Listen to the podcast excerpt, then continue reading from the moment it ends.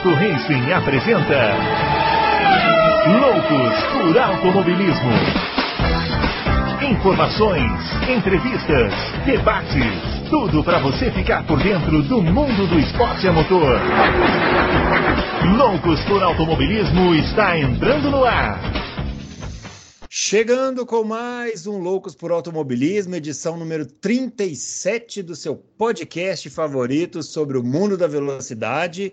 Nessa semana a gente vai dar continuidade aí aos nossos especiais de início de ano, dedicando alguns minutos para a gente comentar a temporada de 2007 da Fórmula 1, polêmica, emocionante, cheia de reviravoltas, de situações esquisitas. A gente vai falar sobre isso tudo aqui. Um ano que teve a estreia do Lewis Hamilton, teve a rivalidade entre ele e o Alonso, o caso de espionagem lá da McLaren com a Ferrari, Kimi Raikkonen campeão do mundo, aliás, foi o último título de pilotos da Ferrari, acredite se quiser.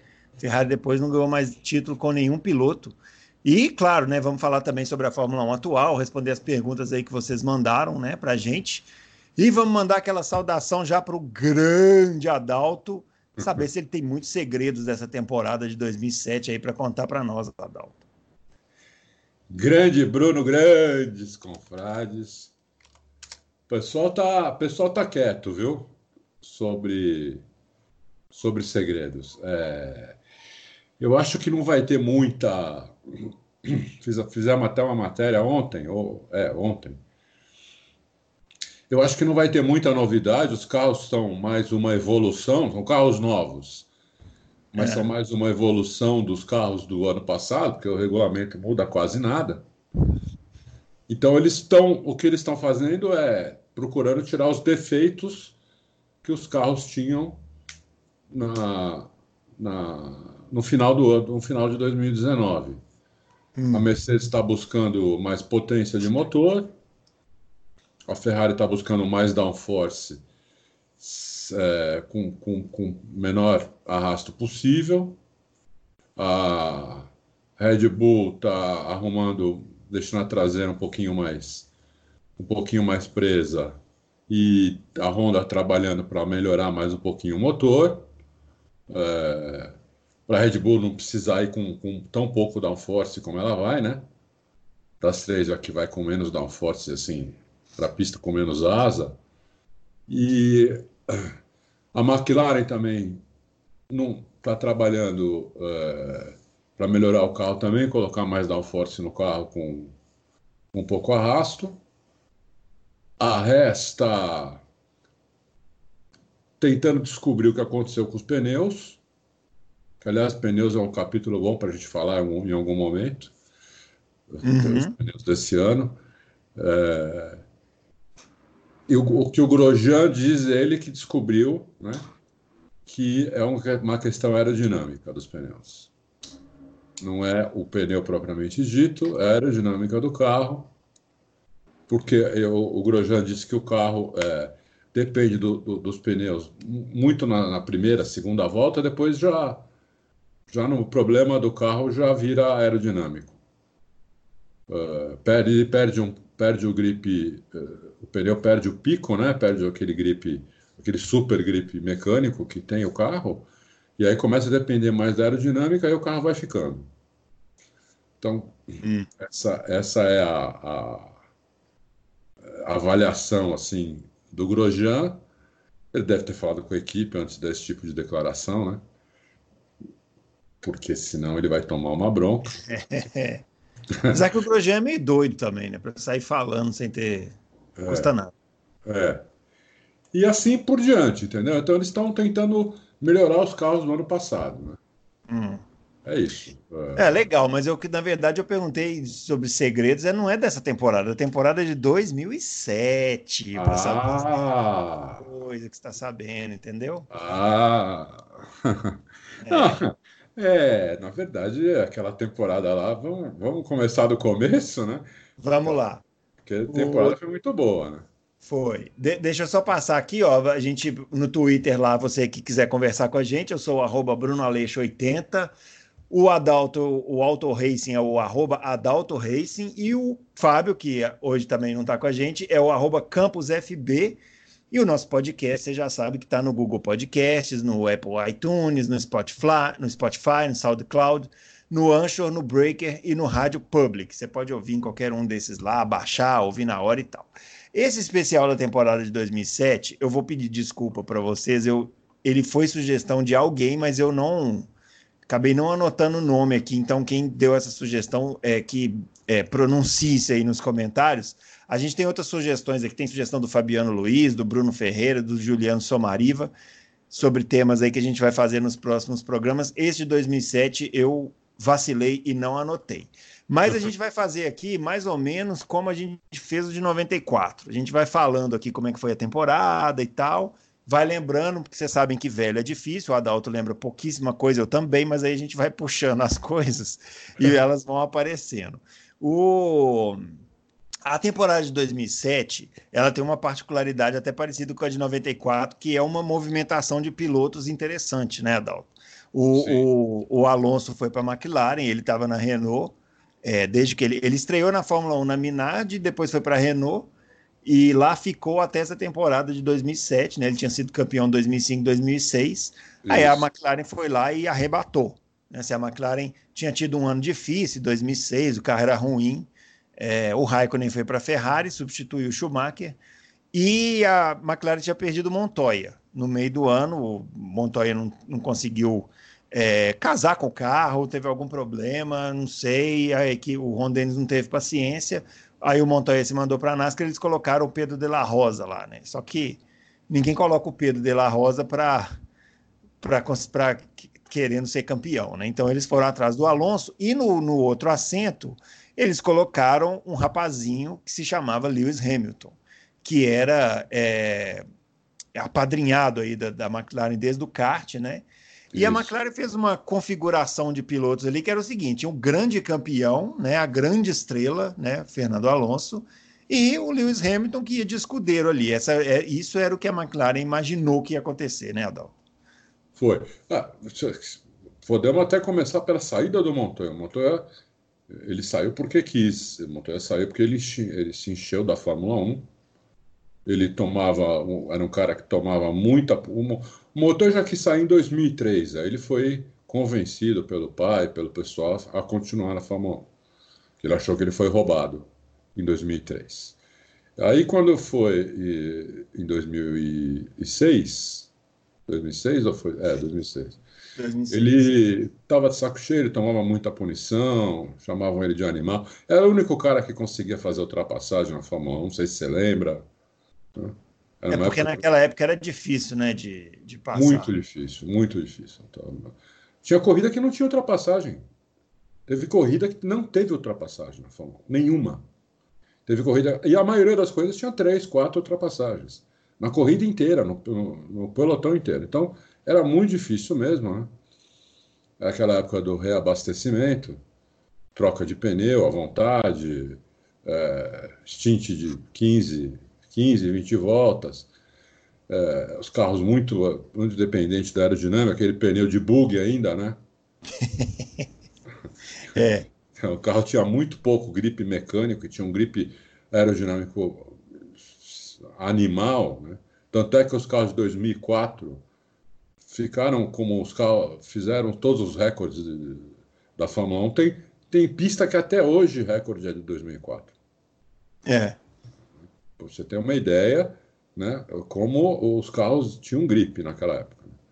Então, é, ele resolveu sair, entendeu? Ele chegou no, no, Ron Dennis e falou, fui. O, o, o cara lá da, da Indy, esqueci o nome dele agora, convidou ele. Hã? Era o Tony George? Não, não. Mas ele é foi para a NASCAR, não? É, sim, então. É que ele tinha equipe na, na Indy e na NASCAR. O, o Roger Penske? Não. Nossa, ah, não sei. segunda melhor equipe da Indy qual é, meu?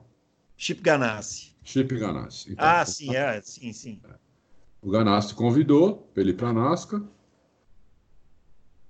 Ele aceitou e foi. Chegou no Ron Dennis e falou: fui. Vou embora.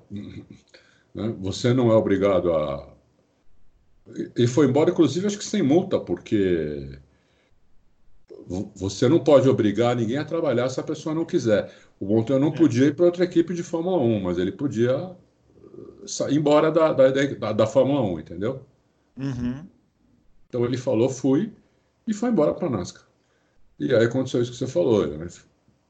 É, precisou contratar piloto, o Raikkonen foi para a Ferrari, né? É. E aí ele trouxe o Alonso e o, e o Hamilton, mas ninguém esperava que. Eu, eu tinha até, até escrevi uma coluna, Hamilton, o fenômeno, uma, talvez uma das minhas colunas de maior sucesso até hoje, é, mas é, ninguém esperava que o Hamilton fosse tão bom, né? Fosse chegar a encarar o Alonso, que era o melhor piloto do mundo. É, então, é esse, é esse que foi o negócio, né? Porque ninguém tinha muita dúvida da, que o Alonso era o melhor piloto daquela, daquela temporada e, e é, naquele momento era um dos candidatos a ser um dos maiores da história, né? Assim, sim, sim. sem muita dúvida. E, e foi para a McLaren. A McLaren tinha um bom carro, né? É, sofreu muito com confiabilidade, né? Em 2006, 2000, e 2005 também. E o, Hamilton foi para aprender, né? Assim, aquela clássica formação que as equipes fazem, né? De, de botar um, um novato para aprender com o mais experiente, né? Só que o, que o que talvez eles não esperassem é que o Hamilton já sentou no carro como se ele tivesse pilotando há 15 anos, né? É, é. E, não, incrível. incrível Era assim, como é. se hoje, como se agora estreasse um, um, um moleque da Fórmula 2 na Mercedes, desse pau no Hamilton. É, não, eu, eu não me lembro. A gente teve vários pilotos que fizeram boas primeiras temporadas, mas igual a do Hamilton, eu não me lembro. Não, eu também. Não, não, não me vem nenhuma na memória, assim, a, a, o, o, que ele fez naquele ano. E logo no começo, né? É interessante porque a relação deles no começo era boa, né? O, o Alonso também não é nenhum bobo, ele também é muito rápido. E ele, nas primeiras corridas, conseguia chegar na frente do Hamilton mas tinha uma diferença muito pequena entre os dois, né? Assim, era coisa ali de milésimos, né? inclusive na primeira corrida o Hamilton andou colado no Alonso a corrida inteira. Não, na primeira corrida o Hamilton ia chegar na frente do Alonso. É, e teve uma, uma a Não, McLaren é, segurou, né? É, a McLaren, a McLaren pegou e, e fez o mudou a estratégia no mudou a estratégia no meio da corrida para o Hamilton fazer mais uma parada que ele não precisava. Aliás, é, ela fez isso duas vezes nesse. Fez isso depois em Mônaco, né? É, depois ela fez isso em Mônaco também. É, e foi em Mônaco que a coisa começou a ficar esquisita, porque até então estava tudo ali muito na cordialidade e tal, parará. Mas aí em Mônaco aconteceu isso, né? O Alonso largou com o carro mais leve e o Hamilton com o carro mais pesado. O Alonso saiu na frente, o Hamilton em segundo. O Alonso não conseguiu abrir naquela época, igual você falou, tinha o, o reabastecimento, né? É. E o, o, o para fazer a estratégia funcionar, o Alonso tinha que abrir vantagem. Ele não abriu.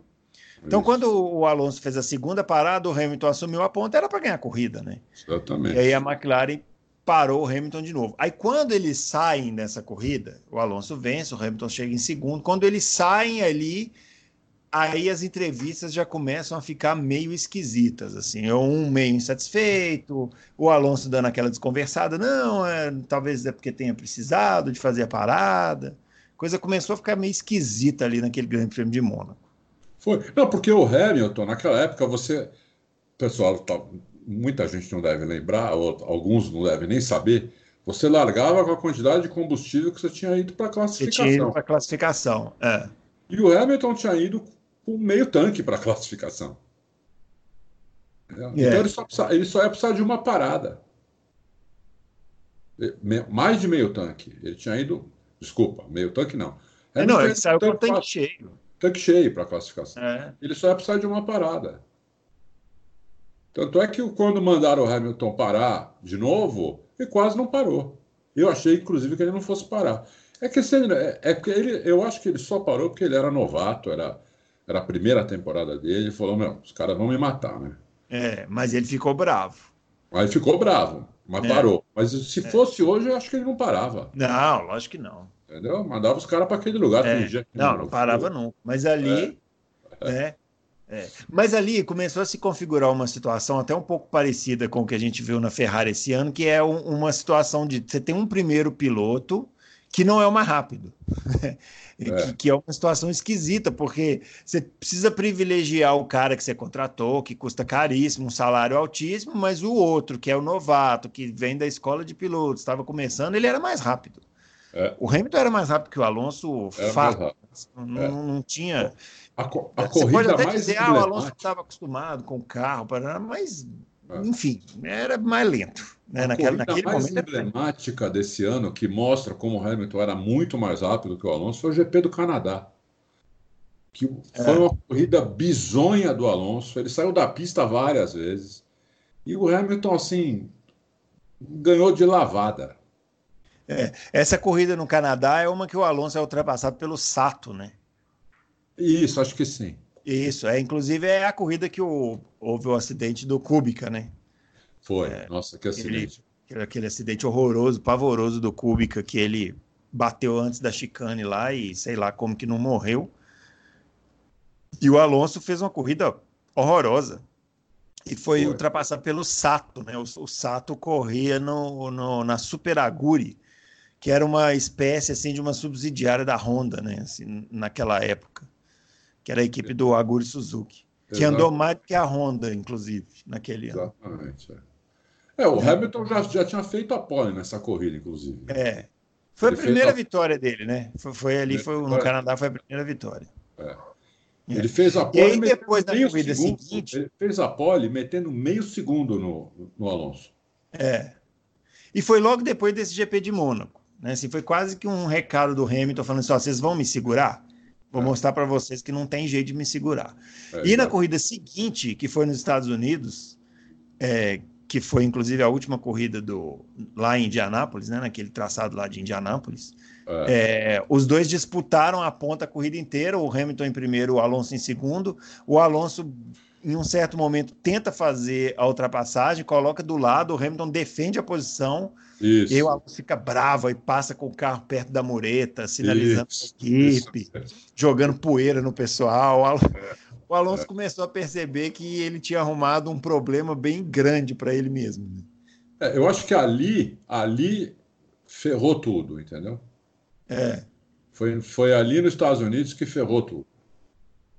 É, é. E a gente está falando aqui da, da briga, mas não teve nada de desleal, não. Né? Assim, o, Sim, o Alonso foi para é. cima, era aquela retona, ele pegou o vácuo, o Hamilton trouxe para a linha de dentro, aí eles ainda fizeram, foi até uma briga bonita, se procurar no YouTube aí, você vai ver. É. é, foram três ou quatro curvas ali, que eles meio lado a lado, o Alonso tentando dar o X, não conseguia. E aí ele ficou bravo na volta seguinte, passou com o carro perto da mureta, assim, jogando poeira no pessoal da placa ali. É, é. É, foi a segunda vitória seguida do Hamilton. Ele né? já é. tinha vencido antes no, no Canadá e venceu nos Estados Unidos. Foi a segunda vitória seguida. Né? É. O Alonso, e segundo Alonso, chegou colado nele nos Estados Unidos. Um segundo e meio de diferença. Sim, foi, chegou colado. É. Mas ali meio que a, o pessoal já entendeu que o Hamilton. Porque até então parecia. Uma, o Hamilton liderava né, o campeonato, é. né? É. Mas parecia que era aquela coisa assim, nada, daqui a pouco ele, né, assim, vai começar a fazer coisas que estreantes fazem e tal, e a gente vai começar a, a ver ele cair, mas não caía, né? De, depois dessa vitória, ele foi, ele manteve a liderança do campeonato consolidada até a última corrida. Foi, foi. É, inclusive, no, no, aquela corrida na China, né? É, eu não me conformo até hoje da McLaren não ter chamado o Hamilton antes para entrar no box. Sim, aí já lá no final, né? Do, do... Já no final. É. Antepenúltima corrida. Isso. Uh, que ele, ele podia... vai ali, né? Ele, ele vai para entrar no box, o pneu já estava na lona, né? Você, você via a lona do pneu e ele acaba saindo da pista e vai parar na brita. Exatamente. Mas, mas antes disso, aí teve o estopim da briga, que foi lá na Hungria, né? Foi na Hungria.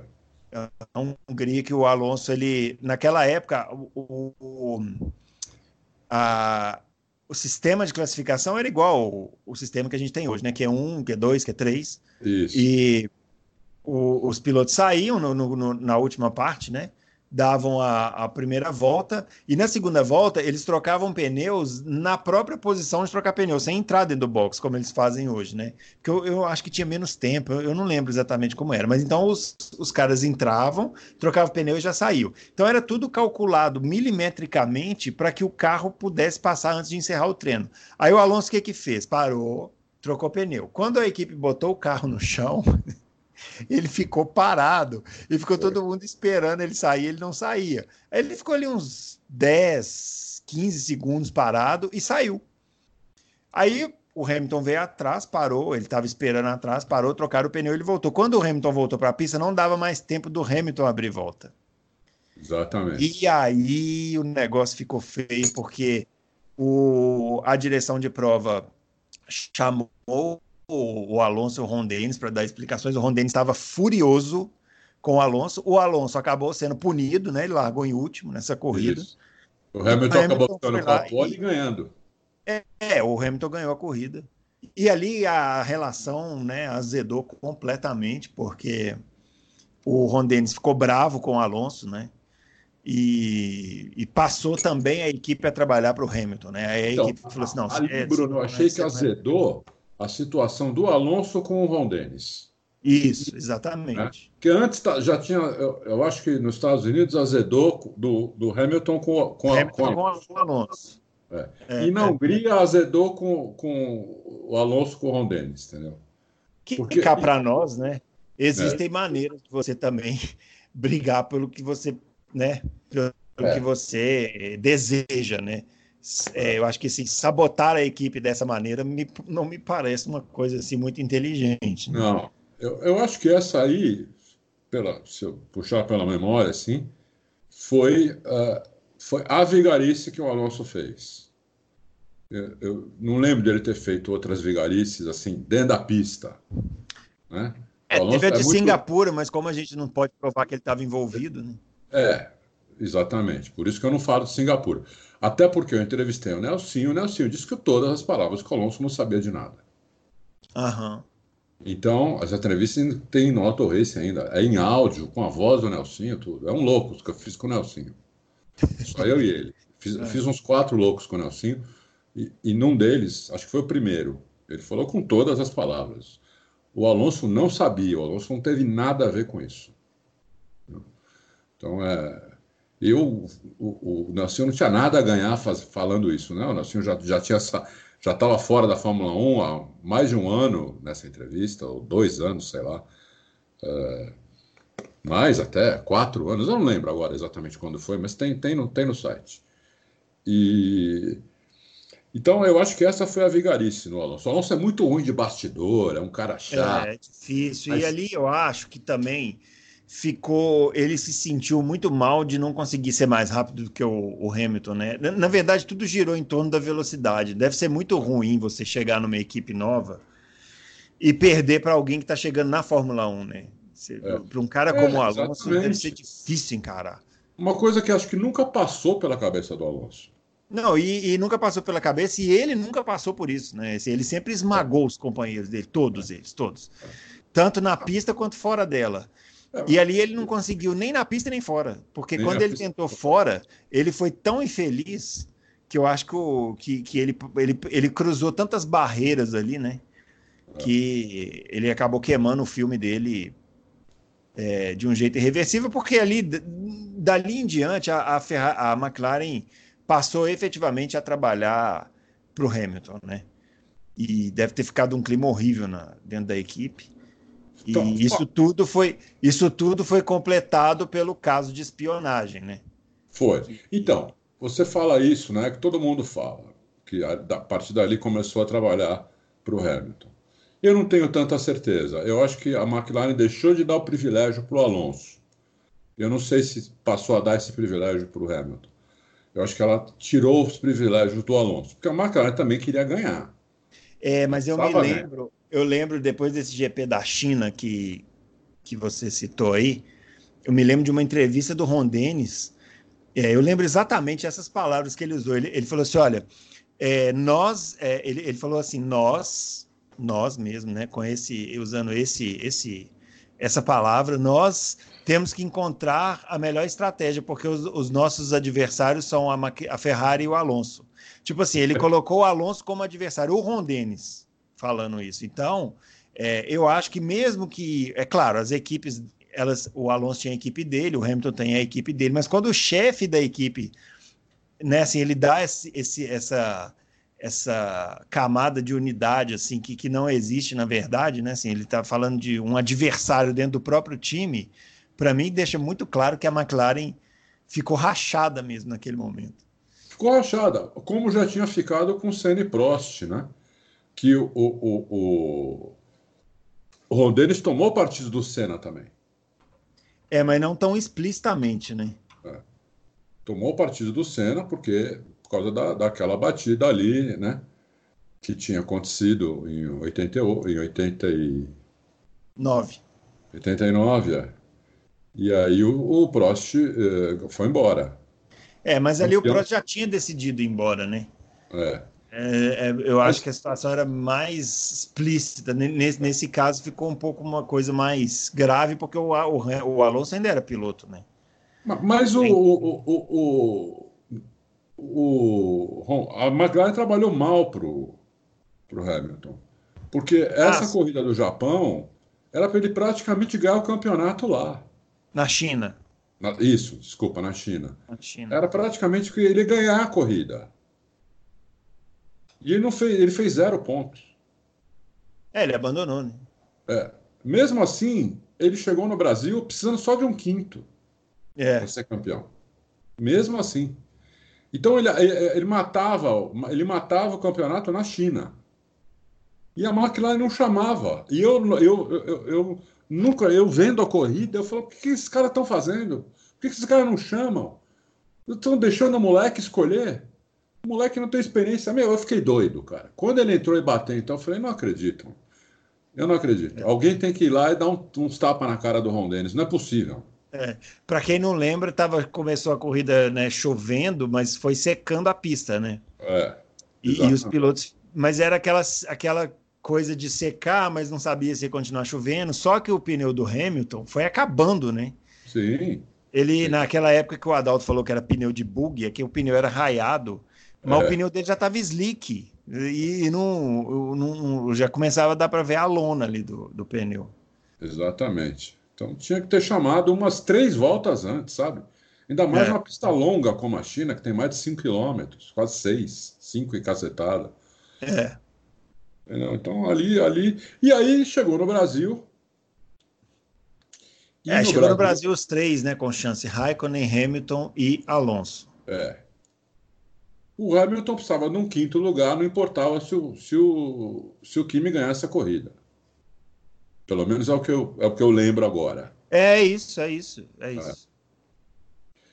Só que aí que eu, aí aconteceu um negócio que até hoje eu eu pessoalmente não tenho nenhuma prova. Já falei isso aqui no Loucos, mas como a gente tem ouvinte novo todo todo o programa, né? Não tenho nenhuma prova, é, mas eu pessoalmente acho que teve a, teve a, a única teve a maracutaia que não, não, não, sai da minha cabeça, entendeu? Porque eu nunca vi acontecer o que aconteceu com o carro do, do Hamilton. É, o carro, o carro quebrar e, se, e consertar sozinho. É, né, ele, o carro apagou é. e aí ele ficou tentando ali. Naquela época o já câmbio, tinha. O carro não apagou, foi o câmbio que não entrava mais marcha. É, não, mas aí ele foi mexendo, porque naquela época já tinha muita tecnologia, né? Então ele foi mexendo ali, sei lá, deu um Ctrl Alt Del lá e o carro voltou a funcionar, né? É, o câmbio voltou a funcionar. Eu, eu, é. eu até hoje eu não, eu não, eu Você tenho não na minha cabeça que ali foi uma maracutaia, entendeu? É porque a McLaren é, já sabia, já sabia do que do, o, o, aquele escândalo do Spygate já estava, é, todo mundo já sabia. A McLaren já sabia que ia ser punida a McLaren podia ser expulsa da Fórmula 1, né? E uhum. eu acho que ali teve um teve um acordo entre a McLaren, a FIA e, o, e a Ferrari, entendeu? Que caso o Hamilton fosse ser campeão, eles iam fazer alguma coisa, entendeu? Mandar o Hamilton trazer, trazer o carro por box porque estava quebrado, porque ia quebrar, sei lá, ia, ia, ou fazer o que eles fizeram, entendeu? Fazer uma telemetria bidirecional e desligar o carro, ou ferrar o câmbio. Naquela, com telemetria bidirecional, você faz tudo, você tira a potência do motor, você faz tudo. Sim. É, então, na minha cabeça, fizeram isso para a McLaren não ser expulsa da Fórmula 1, porque ia ficar muito estranho, né? É, você ter um campeão cuja equipe é, tinha feito um, um, tinha, tinha, tinha feito uma espionagem industrial em cima da Ferrari. A equipe perdeu os pontos, inclusive, do, do campeonato né, no mundo. A McLaren nem aparece. Construtores, construtores. Construtores. É. Né? Tomou uma multa de 100 milhões de dólares. Maior multa da história do, do automobilismo até hoje. Mas eu acho que não dava para ter o campeão da, da, de uma equipe que que perde todos os pontos do, do campeonato e toma uma multa de 100 milhões. Não faz é sentido. É, esse caso, para quem não lembra, o Nigel Stepney, que era o engenheiro da Ferrari na época, ele passou para o funcionário da McLaren, que era o Mike Coglan, é, algumas informações né, sobre o modelo da Ferrari, que era o F2007. Agora, o mais curioso disso é o seguinte: o negócio foi descoberto porque a esposa desse Mike Coglan foi numa papelaria para poder digitalizar os documentos é. e gravar em CD. Isso. Então, assim, aí o, o cara da papelaria achou aquilo muito esquisito e levou na, na justiça inglesa lá. Agora, imagine os senhores. Olha, o Amoreco, você pode, por favor, tirar uma cópia aqui para mim? A pessoa vai numa papelaria na rua e tira cópia de projetos de milhões de, de euros, é. libras, sei ah. lá, para poder vou... fazer espionagem. Porque isso é importante a gente falar, né, Adalto? Espionagem na Fórmula 1 não é novidade, já sempre é. existiu, é. continua existindo até hoje, mas nesse caso realmente teve essa peculiaridade aí, né? É. Que o pessoal ficou sabendo aí, porque foram tiradas cópias Sim. numa em, Mas... em categoria monomarca, eles vendem acerto, né? É. Vende acerto para outra equipe, tudo. Tem isso, isso tem até é. hoje. É que é. daquela vez pegaram. Você sabe que eu, essa minha desconfiança que eu tenho, que eu acabei hum. de falar, eu já tentei puxar esse assunto com o porque o Dude estava na McLaren, né? Aham. Eu tentei puxar esse assunto com ele já umas três vezes, ele desbaratina, ele muda de assunto, Sei. não quer falar, você acha que é porque tem alguma coisa mesmo? É, entendeu? Isso é, uma, é mais um fator que me, me gera mais desconfiança ainda, então. Uhum. Que quer falar? Ele podia até mentir, falar, não, você tá louco, nunca ouvi nada. Quebrou e ele deu um reset. O carro apagou, ele deu um reset lá e funcionou. Ele podia, podia me responder isso, entendeu? Ah, não, ele muda de assunto. Ele não responde nem sim, nem não, nem talvez, ele muda de assunto. Olha para minha cara, muda de assunto, pergunta do, uhum. do, do tempo, entendeu? Quer dizer, uma, umas três vezes já. Então eu até desisti, não vou perguntar mais, que eu já me liguei que ele não quer falar nesse assunto. Entendeu? É, é desagradável para ele. É, é. Mas é, é, é até é isso. Sim, eu me lembro que estava naquela corrida e me chamou muita atenção o desempenho do Alonso naquela corrida, porque ele correu. A gente conhece o Alonso, né? Assim, ele, ele é um piloto muito combativo, né? Muito, muito. Sempre. Falou a palavra certa. É, ele, ele correu aquela corrida de um jeito muito apático. Foi. É, de, de, eu, eu para falar a verdade, nunca, nunca parei para pensar nisso, nunca desconfiei nada. Mas quando vocês comentaram, estava você e o Fábio, vocês comentaram isso aqui no Loucos, eu parei para pensar e puxar isso na memória. E realmente, assim, me deu essa impressão mesmo, com esse distanciamento histórico, que pode ter sido alguma coisa que eu acho que o Hamilton não sabia. Eu acho que uhum. não comentaram com ele, falaram assim, não, vai lá, corre, você vai ser campeão. É, assim, mas fizeram essa alguma coisa lá para o carro dele desligar, depois voltou a funcionar, ele voltou, mas aí não tinha tempo mais de se recuperar. Ele terminou Sim. aquela corrida em sexto e o, o, o, o Raikkonen precisava vencer. E aí o, o Felipe Massa ia ganhar. O, o, o Felipe Massa ia ganhar aquela corrida é, pilotando com uma mão só e o outro braço para fora, se ele é, quisesse. Exatamente, né? exatamente. E, e, mas aí a, ele, a Ferrari é, pediu para é, trocarem de posição, que nesse caso não tem nem o que discutir, né? A gente fala muito sobre jogo de equipe aqui. Esse é um, este é um caso que não tem como discutir. Tá na última corrida, um piloto depende de uma posição para ser campeão e o que está na frente dele é da mesma equipe e não tem chance. Então não tem Sim, nem. não, isso, isso é indiscutível. Isso né? é indiscutível. Quem, quem Aí eu- contra isso é louco. É claro que foi triste porque eu me lembro bem que nessa corrida eu levei um primo meu que gostava de Fórmula 1 e a troca de posições ela aconteceu na saída do box, né? O Felipe parou para trocar pneus, ou o Raikkonen, não sei. Eu sei que na saída do box, que é exatamente ali na reta oposta, um passou o outro. né? E foi bem frustrante para quem estava ali e não, não acompanha a temporada com tanta atenção, né? Você tá lá torcendo para o piloto brasileiro e ver ele entregar a vitória nitidamente como foi, é, é um pouco triste, mas enfim, aí nesse caso não é consequência do esporte. Não, não- Em 2008, o, o- Felipe Massa re- eh, retribuiu entregando uma. Quer dizer, o, o Raikkonen retribuiu entregando uma vitória para o Massa também, né? Foi na China, né? É. Eh, e aí o Massa teve aquele, né? Bom, em 2008 a gente fala outro dia. É. E, bom, e aí foi isso, né? Então só- o Raikkonen, o Raikkonen acabou sendo campeão nesse ano, foi o único título dele, o último título de, de pilotos da Ferrari, como eu falei. E a McLaren foi desclassificada como equipe, ela não contabiliza os pontos né, do, do, do- desse ano, ganhou uma multa estratosférica, e o Alonso saiu, né? Assim, o Alonso voltou para a Renault para indo em, não tinha como ele continuar na equipe, né? Assim, não tinha clima para ele continuar na equipe. E só foi voltar para a McLaren depois de muitos anos, né? Depois de foi em 2015 que ele voltou para a McLaren. Foi. O próprio Ron Dennis contratou, o que mostra, né, que ali você vê que os sentimentos ali eles duram pouco, né? É uma coisa É. efêmera, né? O Alonso fez, fez a McLaren tomar 100 milhões de prejuízo, perdeu, perdeu título de construtores, perdeu título de pilotos, talvez, e mesmo assim ele foi contratado de volta, Exato. né? Porque em, em negócio você não pode ter muito sentimento, entendeu? O É. sentimento vai até onde começa o prejuízo. É. né? E o curioso também é que a rivalidade entre o Alonso e o, o Hamilton acabou ali também, né? É. Eles não, não, não são, não são duas pessoas que são brigadas, que não, se Não, não. falam, muito pelo contrário, né? É, é verdade. Inclusive, na despedida do Alonso da Fórmula 1, em 2018, o Hamilton puxou lá para eles fazerem o zerinho lá em Abu Dhabi. É.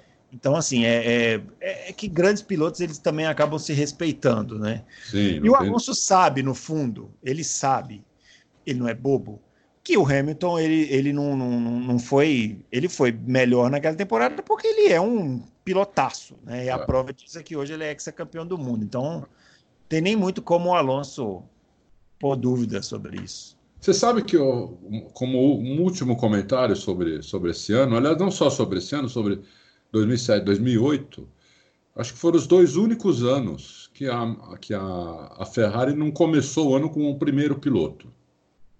Ela Sim, deixou que tinha o Alonso, tinha o Massa e o Raikkonen, né? o Márcio e o Raikkonen, ela deixou eles brigarem até, até, o, o- até o momento que um deles não tinha mais chance, ou que o outro tinha muito mais chance.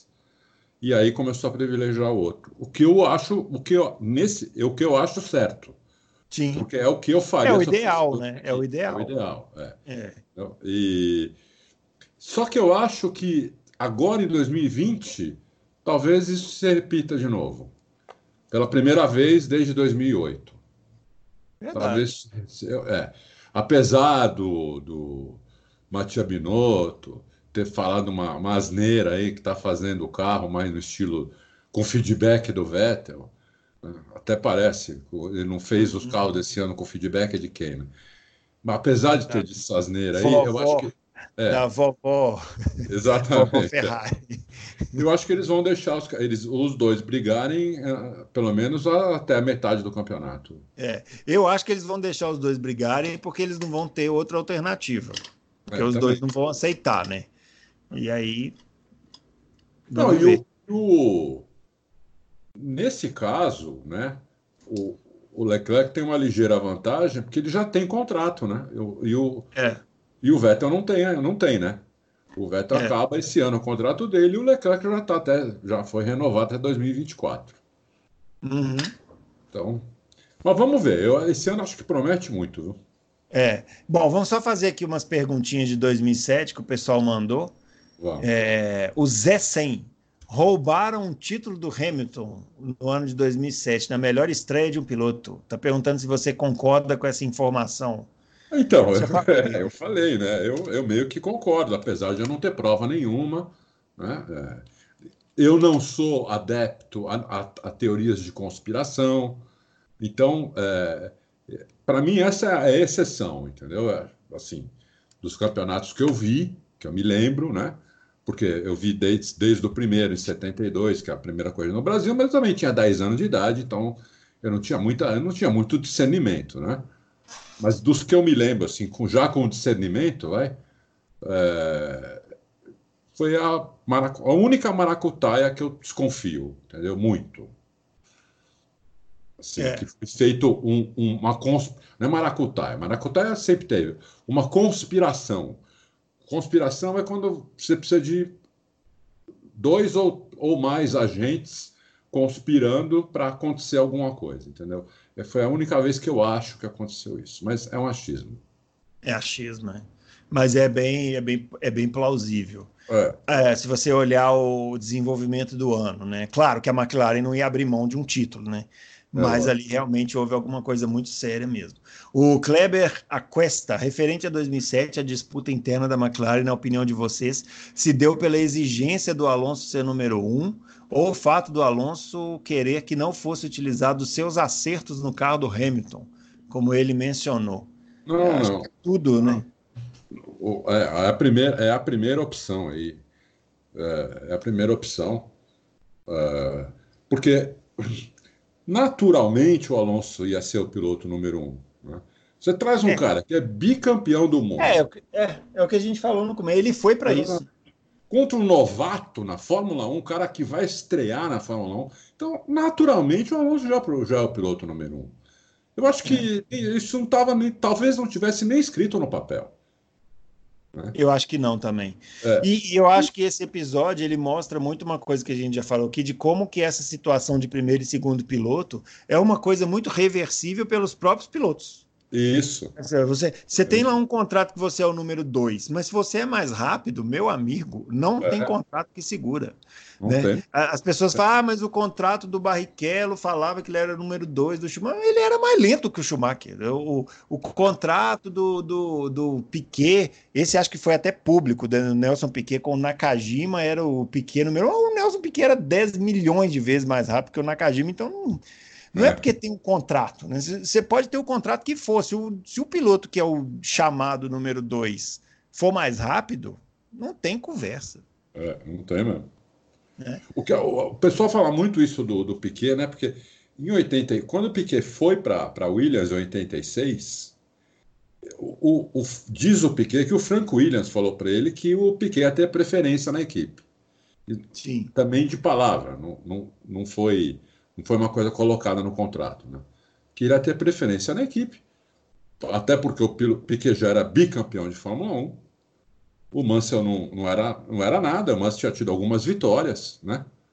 Mas assim, não era campeão, nada.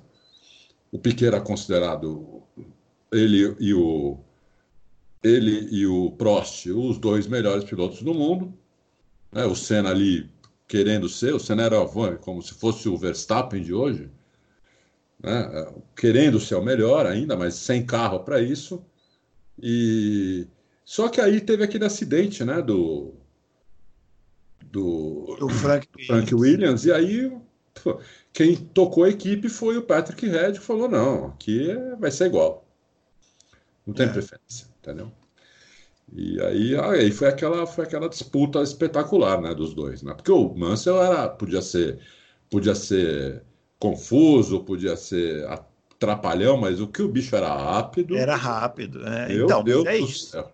É, Pilo, pilotos, atenção, pilotos que estejam ouvindo o, o, o Loucos por Automobilismo. Quer não ser segundo piloto, seja mais rápido que o, o seu é, adversário. Pronto. Exatamente. Aí não tem, não tem contrato que segura.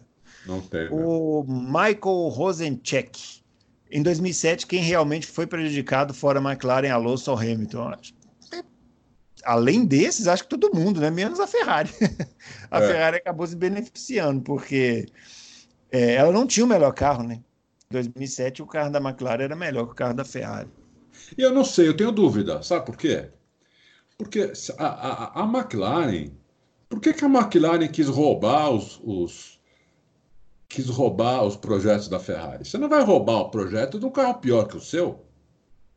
Né? Eu tenho muita é, mas dúvida. Às vezes tinha, mas às vezes você pode roubar alguma coisa. A gente não sabe exatamente o que foi, né? Mas você pode roubar alguma coisa que esteja em desenvolvimento, por exemplo, que vai fazer aquele carro melhorar. Não sei.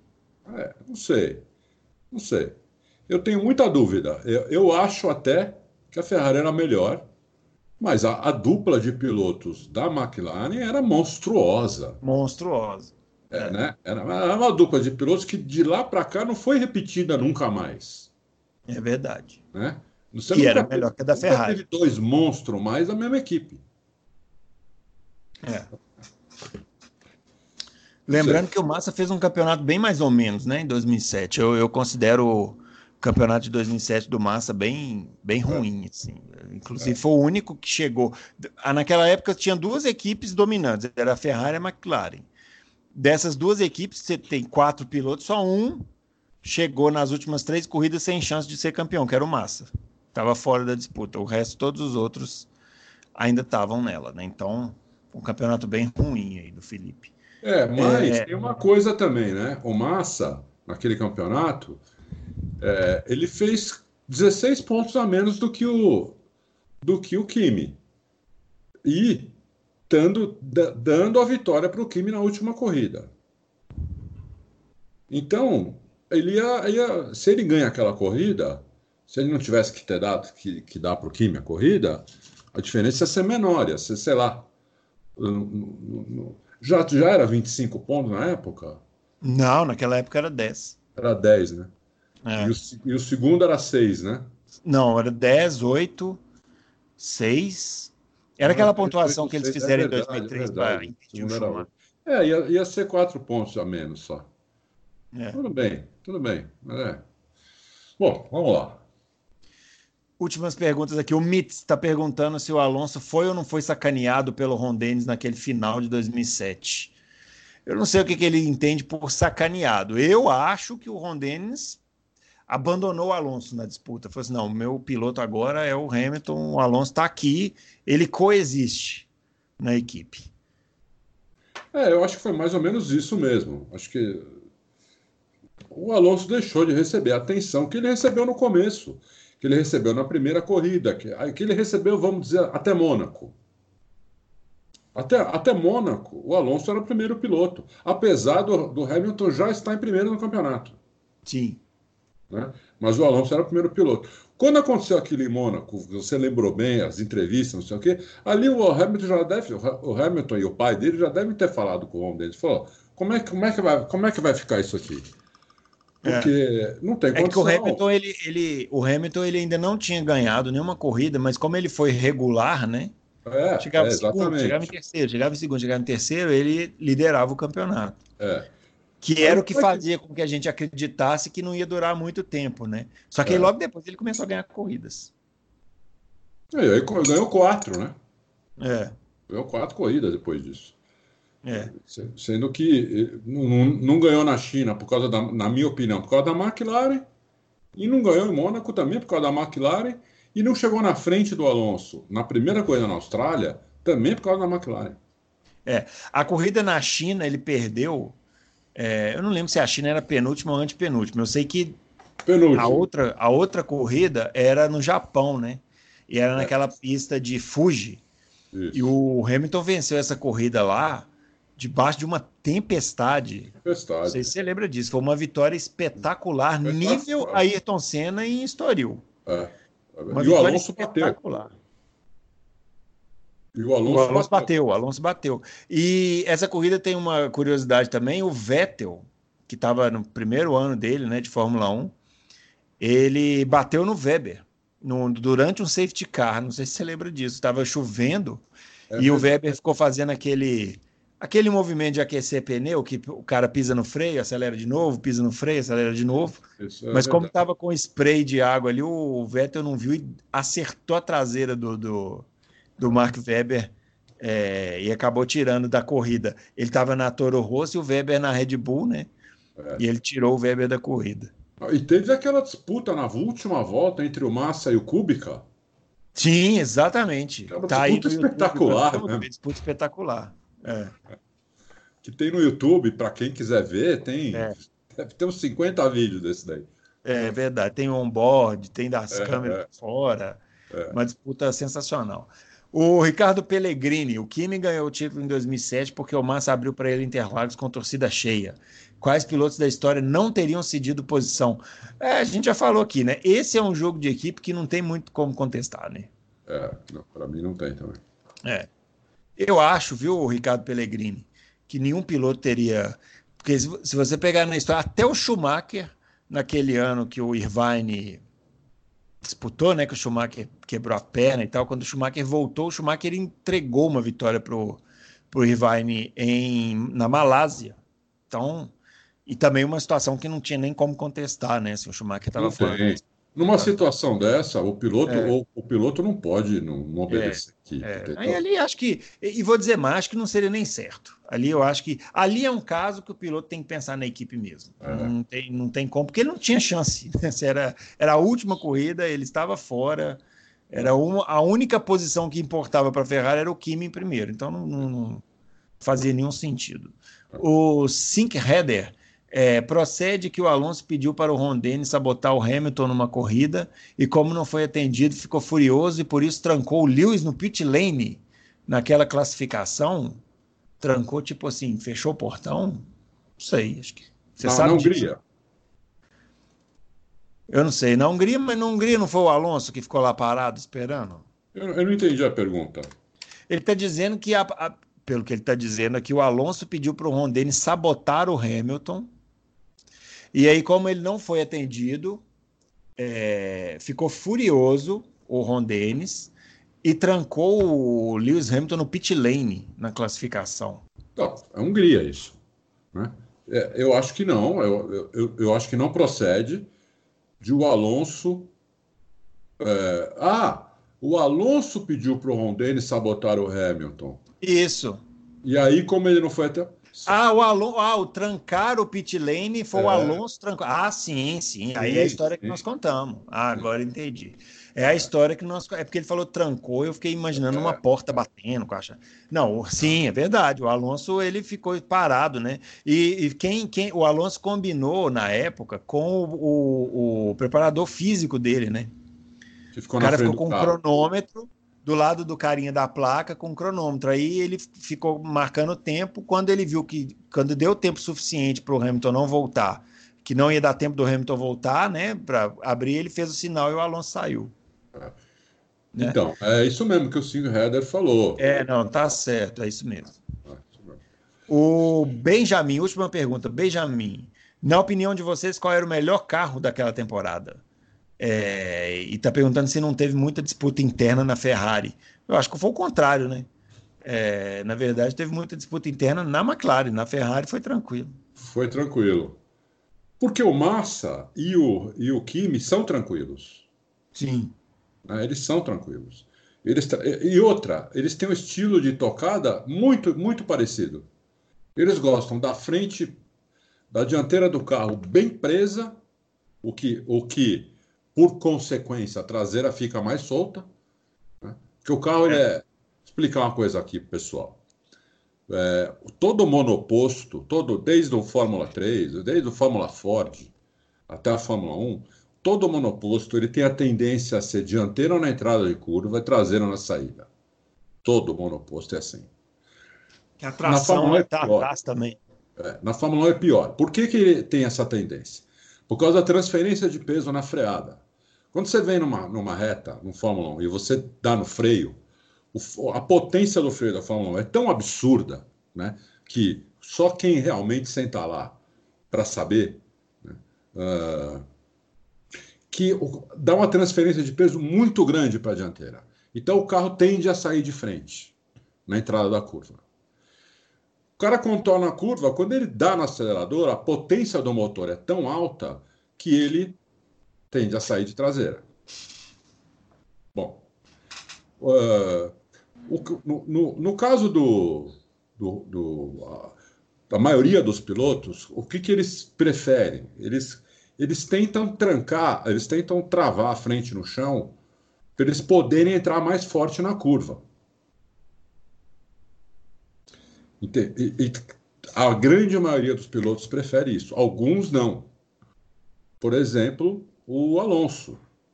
O Alonso ele, ele entra com a frente, ele, ele prefere como o, o, o Vettel também. Os dois, eles preferem a traseira pregada. E se viram com o volante na frente. Se viram com o volante e pedal, eles se, eles se viram na dianteira. Pode ver como o Alonso ele faz, ele vira o volante antes dos outros, inclusive. Quando você pega a câmera on-board do Alonso, uhum. né, e você compara com o companheiro de equipe dele, você vê que o Alonso ele entra na curva antes do companheiro de equipe. Ele vira o volante antes, né? Ele gasta muito mais pneu dianteiro do que do que traseiro. Porque ele prefere o carro assim. O Vettel também prefere o carro assim, com a, com a traseira pregada. Tanto é que a Red Bull, com aquela traseira pregada que tinha nos anos do difusor soprado, o, o, o ele deitou rolou, né? O, o Vettel. Uhum. Então, é, o, o Massa e o Alonso têm exatamente o mesmo estilo. Então, o carro servia para os dois. Eles faziam o mesmo acerto, trocavam acerto, era, é, eles se davam super bem. Não só um com o outro, mas com pilotos eles se davam bem porque eles tinham muito o estilo muito parecido. Olha, para não dizer igual, para não dizer igual. Uhum. Então, é, já, com, já com o Alonso, não. Você viu que depois o, o, o Massa sofreu com o Alonso e depois o que o Kimi sofreu com o Alonso. É, o Massa destruiu os dois, mais o Kimi ainda. Porque o, o Massa ele conseguiu adaptar melhor o, a, a, o carro dele a, a ser meio dianteiro. O Kimi não consegue guiar carro dianteiro. Não consegue. E o, o Massa conseguiu um pouco. Então ele tomou, ele não foi massacrado como foi o Kimi, por exemplo. Ele perdeu. Ah, mais ou menos, hein? Não, não, não. Ele perdeu bem do Alonso, sem, sem sombra de dúvida. Mas o Kimi foi massacrado, meu. O Kimi tomava seis décimos em média. Alonso, mas o, o, Massa era meio segundo. É. O Massa teve várias vezes que largou na frente do Kimi, do, do, do Alonso. O Massa teve que entregar uma corrida para o Alonso na, na, na Alemanha. O Kimi nunca precisou entregar a corrida para o Alonso. O Alonso estava sempre na frente dele. É, o Massa entregou uma corrida para o Alonso na Alemanha, mas é, não foi uma corrida em que ele era mais rápido e teve que entregar. Não sei, essa, essa parte é que eu não estou concordando muito, entendeu? Eu acho que os dois tomaram. Acho que o, o Alonso, ele. Não, os ele dois tomaram. Os dois. Eu só to... Os dois tomaram. O que eu disse aqui, eu acho que o Kimi tomou mais que o Massa. Teve uma corrida nos Estados Unidos também, que uh, na, o, o Massa se classificou melhor do que o, do que o Alonso, e eles quebraram o lacre do Massa lá, para o Massa perder posição. Você lembra disso? É, isso foi nos Estados Unidos, né? Isso, foi nos Estados Unidos. Então essas coisas não aconteciam com o Kimi. Porque o Alonso já largava na frente dele, ficava sempre na frente dele. Entendeu? Então, por isso que eu estou dizendo, eu acho que o, eu acho que o Kimi, os dois tomaram mesmo, só que eu acho que o Kimi tomou mais. Mas isso também não vai mudar nada, né? É.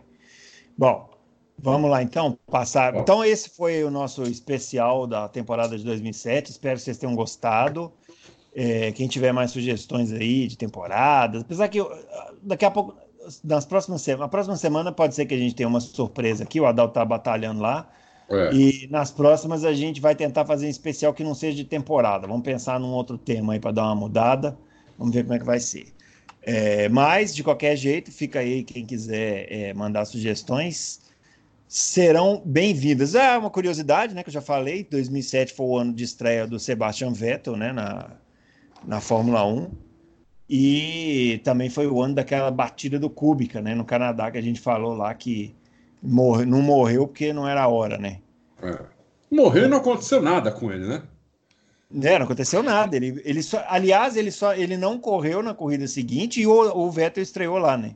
O Ué. Vettel estreou no lugar dele na BMW e estreou marcando pontos. Ué. Chegou em, em, sétimo na corrida, sexto, alguma coisa assim. E nesse ano também, uma curiosidade é que quem o, o a, a, Renault, que era a equipe campeã, né, estreou o Kovalainen no lugar do Alonso. E o Kovalainen foi tão mal na, primeira corrida que o, o, o Briatore, bem daquele jeito dele, fez críticas públicas e tal. Eu, eu na época, achei que não terminaria o ano. Tipo, o Kovalainen terminaria o ano demitido. Mas ele foi se recuperando e no final conseguiu ser, inclusive, melhor que o Fisichella. É. Que era o, seria, teoricamente, o primeiro piloto da equipe, que também, né, ser melhor que o Fisichella não. Mas o Fisichella, assim. na época, tinha fama de bom piloto, hein? O Fisichella sempre foi bom piloto, só que quando ele teve a chance, né, to todas as vezes em que ele teve a chance de, de liderar um projeto, né, de, de ser ou, ou o carro era ruim ou ele não correspondeu, enfim, ele estava sempre meio no lugar errado. Ali. Quando ele estava na Renault, por exemplo, com, com, a Renault, com o grande carro do ano, ele tinha um Alonso do lado dele. Aí, Sim, aí ele se ferrou. Conseguiu. É. E, e, depois, quando ele teve uma chance na Ferrari, né, quando o Massa não, mas ali foi um horror, né? Ali foi um horror. Ali ele, ficou, ele largava em último. É, não, ali foi uma coisa horrorosa. É impressionante. Aqui. Impressionante. Bom, vamos lá então passar para as perguntas gerais. Eu vou fazendo aqui mais ou menos na ordem. E aí a gente vai falando, o que a gente já tiver falado, a gente passa mais rápido. O ISRAZ, I-S-R-A-Z. Eu acho que nunca tinha mandado pergunta, me desculpe aí se já tiver mandado. É, quais são as chances do Sérgio Sete Câmara de correr na Fórmula 2? Você sabe alguma coisa, Adalto? Não, a gente, eu não sei. E o Sérgio Sete Câmara é um dos que está para participar de um Loucos conosco. É, mas ele só vai participar quando ele souber o que ele vai fazer esse ano. Eu estou em contato direto com ele com, e com o assessor dele. Ele, então, não se sabe ainda. É, o que eu falar aqui seria um chute total, porque não se sabe ainda. Pode ser que amanhã ele decida correr na Fórmula 2 de novo. Mas hoje, nesse momento, terça-feira, 8 horas da noite, é, não se sabe ainda. Ele não sabe ainda. Ele ainda tem o assessor contrato... dele meia ah. hora antes da gente começar o Loucos. Ele ainda tem aquele contrato lá com a McLaren ou, ou, ou caiu junto com a Petrobras? Ou não tinha nada a ver? Não, não tinha nada a ver. É assim, o, o, patrocínio que a Petrobras tinha não, não, não exigia é, nada de piloto. Eu acho até que a, a, a, McLaren talvez tenha colocado o Sérgio lá por uma é, um dengo, né? Um, uma cortesia à Petrobras. O Sérgio é bom piloto também, não, não é nada, né? não seria nada de, de, de mais fazer isso. Mas é, não tem, não tem nada a ver isso. Muito não bem. sabemos o que, que vai acontecer com o Sérgio. É. O Davidson Alba, qual a opinião de vocês a respeito dos jovens brasileiros nas categorias de base em 2020? Tem algum talento genuíno, digno de estar na Fórmula 1? Conversamos com um aqui semana passada, Davidson, que é. foi o Felipe Drogovic, né? Drogovic. Uma bela entrevista aqui para nós. Olha, tem muito brasileiro fora mas assim, os que, os que vai, me chamam mais a atenção é o, o Felipe Drogovic, que esteve aqui, o Caio Collet, é, que ele foi para a F4 francesa na primeira temporada, com 16 anos, foi campeão. E uhum. esse ano ele vai correr na, na Toyota, Toyota Series. Ele vai correr lá. É, o Enzo Fittipaldi, que vai correr na, na, na Fórmula 3, para uma equipe alemã, que eu esqueci o nome agora. Alguma coisa Race Lab. Hum. Acho que é, é um cara que tem que acompanhar. O próprio Sérgio Sete Câmara, que já tem muita experiência, né? É, Já, foi, já andou muito em simulador de Fórmula 1, Fórmula 2, é, ganhou corrida na Fórmula 2, tudo. E tem um outro chamado Gianluca Petekoff, que foi vice-campeão da Fórmula 4 italiana e vai correr esse ano na F3 Regional Europa, com a Prema. É uma hum. equipe boa. São esses que me vêm na cabeça, assim. Mas tem muito mais, tem mais de 50 brasileiros fora, entendeu? Mas os que me, os que me vêm na cabeça. Ah, tem o Pietro Fittipaldi também, que né, é o piloto lá de, de, de, de teste da, da, da Haas. Né? Da Haas. É. É. Esse tem uma situação melhor, porque ser piloto de teste da Haas nesse momento é uma boa, né? É. Que talvez seja a dupla mais contestável aí da, da, da Fórmula 1 hoje, seja da Haas. É, é de repente, né? Se o Gunther Steiner ficar de saco cheio lá de um dos dois, ele pode até pintar aí em é. breve, né? O, o Zeca Moura, vocês acham que a Ferrari pode de alguma forma se beneficiar com o limite de orçamento de 2021, visto que a mão de obra dentro da Itália é mais barata que na Inglaterra? Olha, que visão aí. Hum, não sei responder isso, não. Olha, eu acho que se, se, se for um benefício, ele vai ser quase que irrelevante. É, pequeno, né?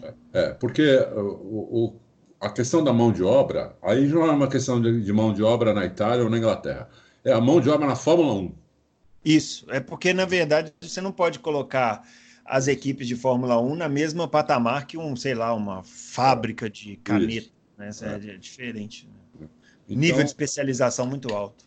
Isso, exatamente. Então, então eu acho que eu acho que se, se acontecer isso seria irrelevante. É. Minha opinião. É, o Danilo Duarte, na opinião de vocês, manter os mesmos pneus para 2020 traz mais vantagens ou desvantagens? Olha, vou falar uma coisa para vocês, isso vai dar problema, viu? Eu acho.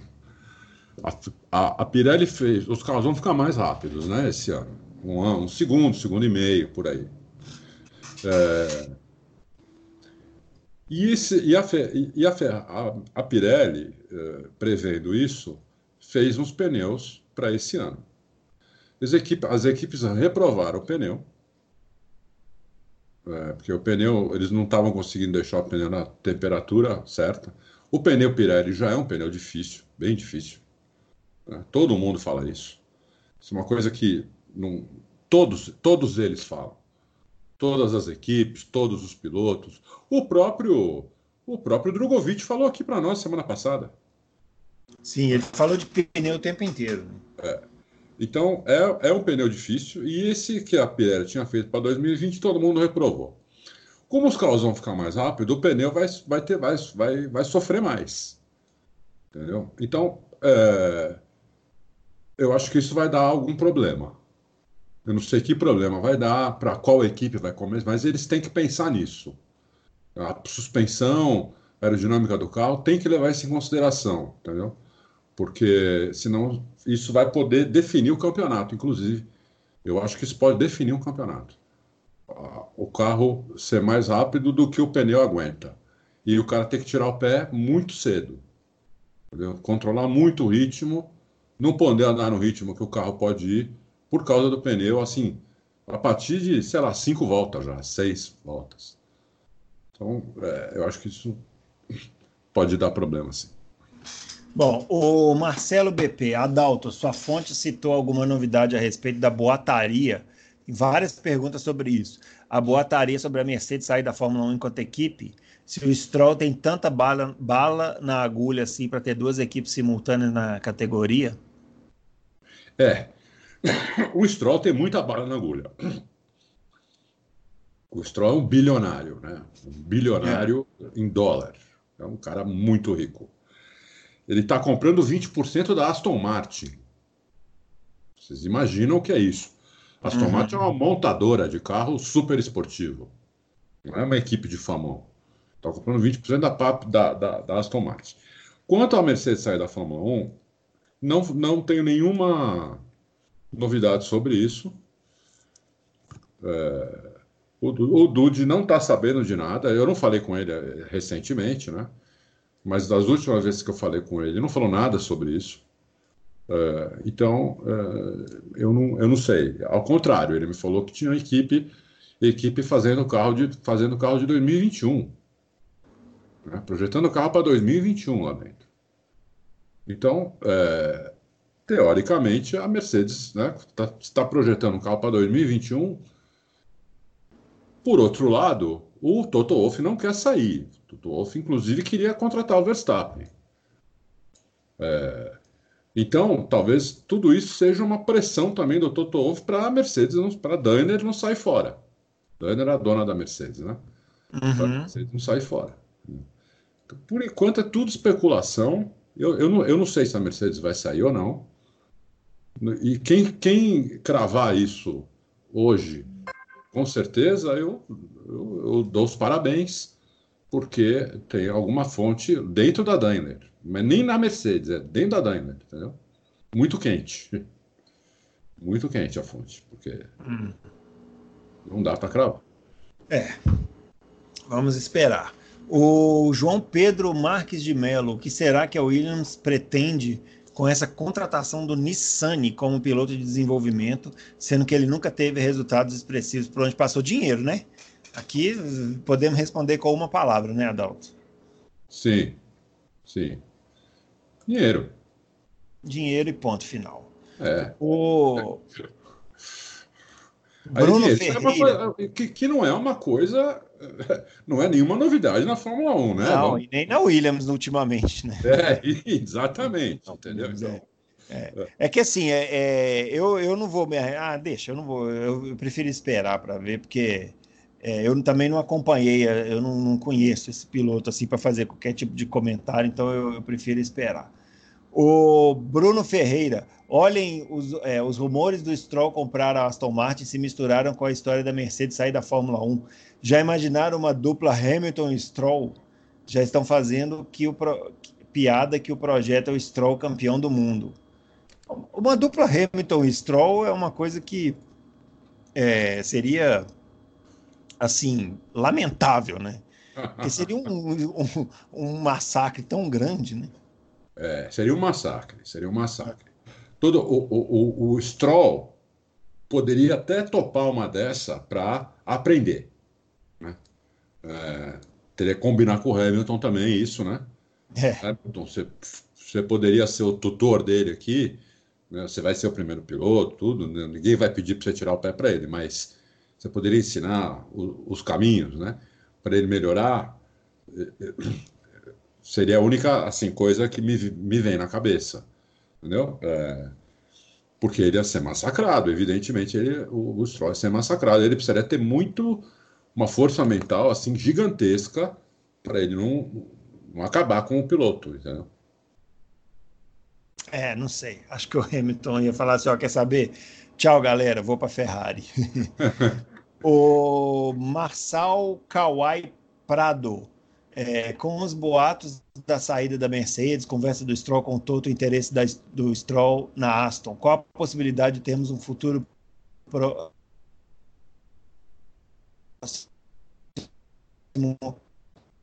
Seu... Aston Martin É, tá falhando aí, viu, Brunão? Ah, mas você entendeu aí a pergunta? Entendi. É.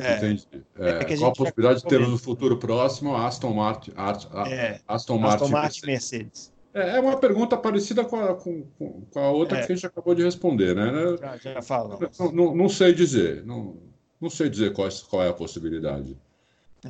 Realmente. Anderson, Anderson Mota, há realmente esperança que em 2021 a Fórmula 1 seja mais competitiva ou estamos nos enganando e haverá pouca mudança de forças. Ah, Anderson Mota, sumido. Sumido, Anderson Mota. Hum. É legal que você voltou aí, Anderson. É, é, eu acho que sim, tem, tem esperança. Assim como um todo, né? Tem, tem esperança. 2022 mais ainda. Porque 2021 ainda tem um resquício, vai ter um resquício, 2021 que é o ano que vem, né? Vai ter um resquício muito desse ano, é, porque quem, as equipes mais ricas já estão né, nos carros de 2021 também. E enquanto as equipes mais pobres elas vão abandonar o carro de 2020 lá, lá, lá para abril, maio, junho. Né? Dependendo de como elas estiverem no campeonato, elas vão abandonar é, só lá para abril, maio, junho, enquanto a Red Bull, a Ferrari a Mercedes já estão no carro de 2021 desde, sei lá, outubro, setembro desse ano. Então, elas vão sair na frente. Mas, é, como muda muito, pode ser que alguma equipe ache alguma coisa, inclu, inclu, uma, alguma fora dessas três, ache alguma coisa que a jogue lá para frente. Já aconteceu sim. isso várias vezes na Fórmula 1. É. Então, mas eu acho que sim, eu acho que tem chance sim. De ser cada vez mais competitivo a Fórmula 1. Esse ano já acho que vai ser mais que o ano passado. 2021 talvez mais ainda. 2022 acho que vai ser muito competitivo. É, não sei. Eu, eu queria estar mais otimista, principalmente para 2020. Mas vamos lá. O Budiene Fonteles. Olá, Carlos Confrades. Minha pergunta: Qual a possibilidade do Bottas continuar na Mercedes ano que vem? Haja vista que sempre tem rumores do Russell estar com tempo na Williams só como aprendizagem, preparando-se para a equipe Mercedes. A gente comentou isso aqui um pouquinho na semana passada com o Drogovic, né? É. É, o, o, o, quanto a Mercedes também não quer colocar o Russell lá para ele não queimar o filme, né? Para não queimar o piloto, né? Isso. Porque o Bottas é bom para Mercedes, né? Bom. Ele não é bom para nós, mas ele é bom para Mercedes, porque ele está lá, ele é rápido, consegue resultados interessantes, mas também aceita a ordem de equipe numa boa, então fica nessa, né? É. é o Bottas, ele está fazendo o papel dele, né? O nego xinga ele, mas o Bottas está na melhor equipe do mundo, ganha uma nota, ganha corrida, faz pole position, é vice-campeão do, do, mundo, entendeu? E nego continua xingando ele. Ah, mas é porque a gente queria ver disputa, né? Sim. E na sim, realidade não tem disputa. É claro, é óbvio que não tem disputa, porque o Hamilton é mais piloto, né? Basicamente é isso que acontece. Mas o a gente queria ver o... disputa. O que eu acho queria que ver o... um Rosberg, mas não é um Rosberg. O que eu acho que o Bottas está tentando fazer foi o que o Rosberg fez. Né? O Rosberg apanhou do Hamilton desde o momento que o Hamilton chegou lá, 2013, 2014, 2015. Então, três anos apanhando, no quarto ano ele conseguiu ganhar. Tudo bem, teve uma ajuda do Hamilton que quebrou o carro. Do Hamilton, não, né? Teve uma ajuda do destino que o Hamilton quebrou o carro duas vezes ali, eh, que matou ele, né? Eh, mas, de qualquer maneira, o Rosberg estava tava num nível muito alto mesmo. Chegou a ganhar, se eu não me engano, se contar o final de uma temporada, o começo da outra, sete corridas seguidas. Quer dizer, é muito alto. Eu acho que o que o Boss está tentando fazer é o que o Rosberg fez. Ele vai precisar de um pouco de sorte, como o Rosberg teve. É, esse ano, para 2021 é difícil saber, né, meu? É. Ah, e acho que não é só isso, não. Ele vai precisar, ele precisaria de ter um pouco de força mental também para questionar as ordens de equipe, né? Assim, para se impor é, de uma maneira mais incisiva, e não é o caso dele, como era do Rosberg. O Rosberg pode dar ordem de equipe, eu vou para cima e batia e tal. E isso levou, né? É, é, claro que ele deu sorte também, né? no, no, no no campeonato de 2016, mas também ele, né, assim, ele, ele se colocou numa situação em que quando essa sorte se, se apresentou para ele, ele pôde aproveitar, né? Mas eu acho que ele se colocou mais nessa situação acelerando do que desobedecendo a ordem de equipe. Também, claro. O Hamilton, quando... também, o Hamilton também recebeu a ordem de equipe da Mercedes para deixar o Rosberg passar. Ele também não aceitou. E também não aceitou. É. Então, então é... é... isso que a gente queria. A gente queria dois companheiros assim, né? Que... Mas a gente né, sabe como é que as equipes preferem. É, mas é que, veja bem, o Rosberg, em 2016, vamos, vamos relembrar, ele foi por tudo ou nada. Tanto é que o Rosberg, em 2016, foi campeão e falou: fui. Ele foi por tudo ou nada. Eu acho que o Rosberg já imaginou o seguinte, 2016, no começo, já, já fez o plano dele. Eu vou por tudo ou nada. Se eu ganhar, eu saio. Se eu perder, eu saio. Entendeu? Talvez ele não saísse da Fórmula 1. Talvez se ele perdesse, ele tentasse outra equipe. Mas se ele ganhasse, eu vou sair. Então ele foi por tudo ou nada. Eu não sei se o Bottas está disposto em 2020, esse ano, ir por tudo ou nada. Não, ele não está. Eu acho que ele não está. Porque ele começou 2019 melhor, ele, ele, ele ganhou a primeira corrida. Você, Sim, lembra? a gente até discutiu. Pô, é. mas será que vai, não vai? É. E não foi, né? Não foi. Então ele pode, pode ser que esse ano ele resolva ir por tudo ou nada. Eu não sei. É que o Rosberg já era mais velho que o Bottas também, né? É. Mas você acha que o Bottas é mais piloto que o Rosberg? Eu não sei. Acho que não. Eu, eu, eu, eu, não, eu, não, eu acho que eles estão num nível bem parecido, os dois. E, e, e em 2016, o, o, não tem dúvida que o Rosberg melhorou o jogo dele, mas também conta um pouco com a sorte. Coisa que o Bottas ainda não teve. O Hamilton não quebra desde quando? Não lembro. Não lembro a última quebra do Hamilton. Ah, não lembro também. Não é? É, ele não teve uma corrida, por exemplo, que o Hamilton ele estava em o Hamilton em primeiro, ele em segundo, o Hamilton quebrar. O Hamilton zerar ele e fazer 25 pontos. O Rosberg teve isso duas vezes. Né? O, o, o Rosberg, o, o Bottas Camileme não teve nenhuma. Né? Então, talvez ele precise de um pouco de sorte também, não sei. É, é difícil, eu acho que eles estão num nível bem parecido. É, eu, eu, eu, eu, eu dou mais valor ao Bottas do que, do, que, do que você e a maioria das pessoas. É. Bom, vamos lá. O Romeu Silva Las Casas, qual a expectativa de vocês para o desempenho da McLaren esse ano?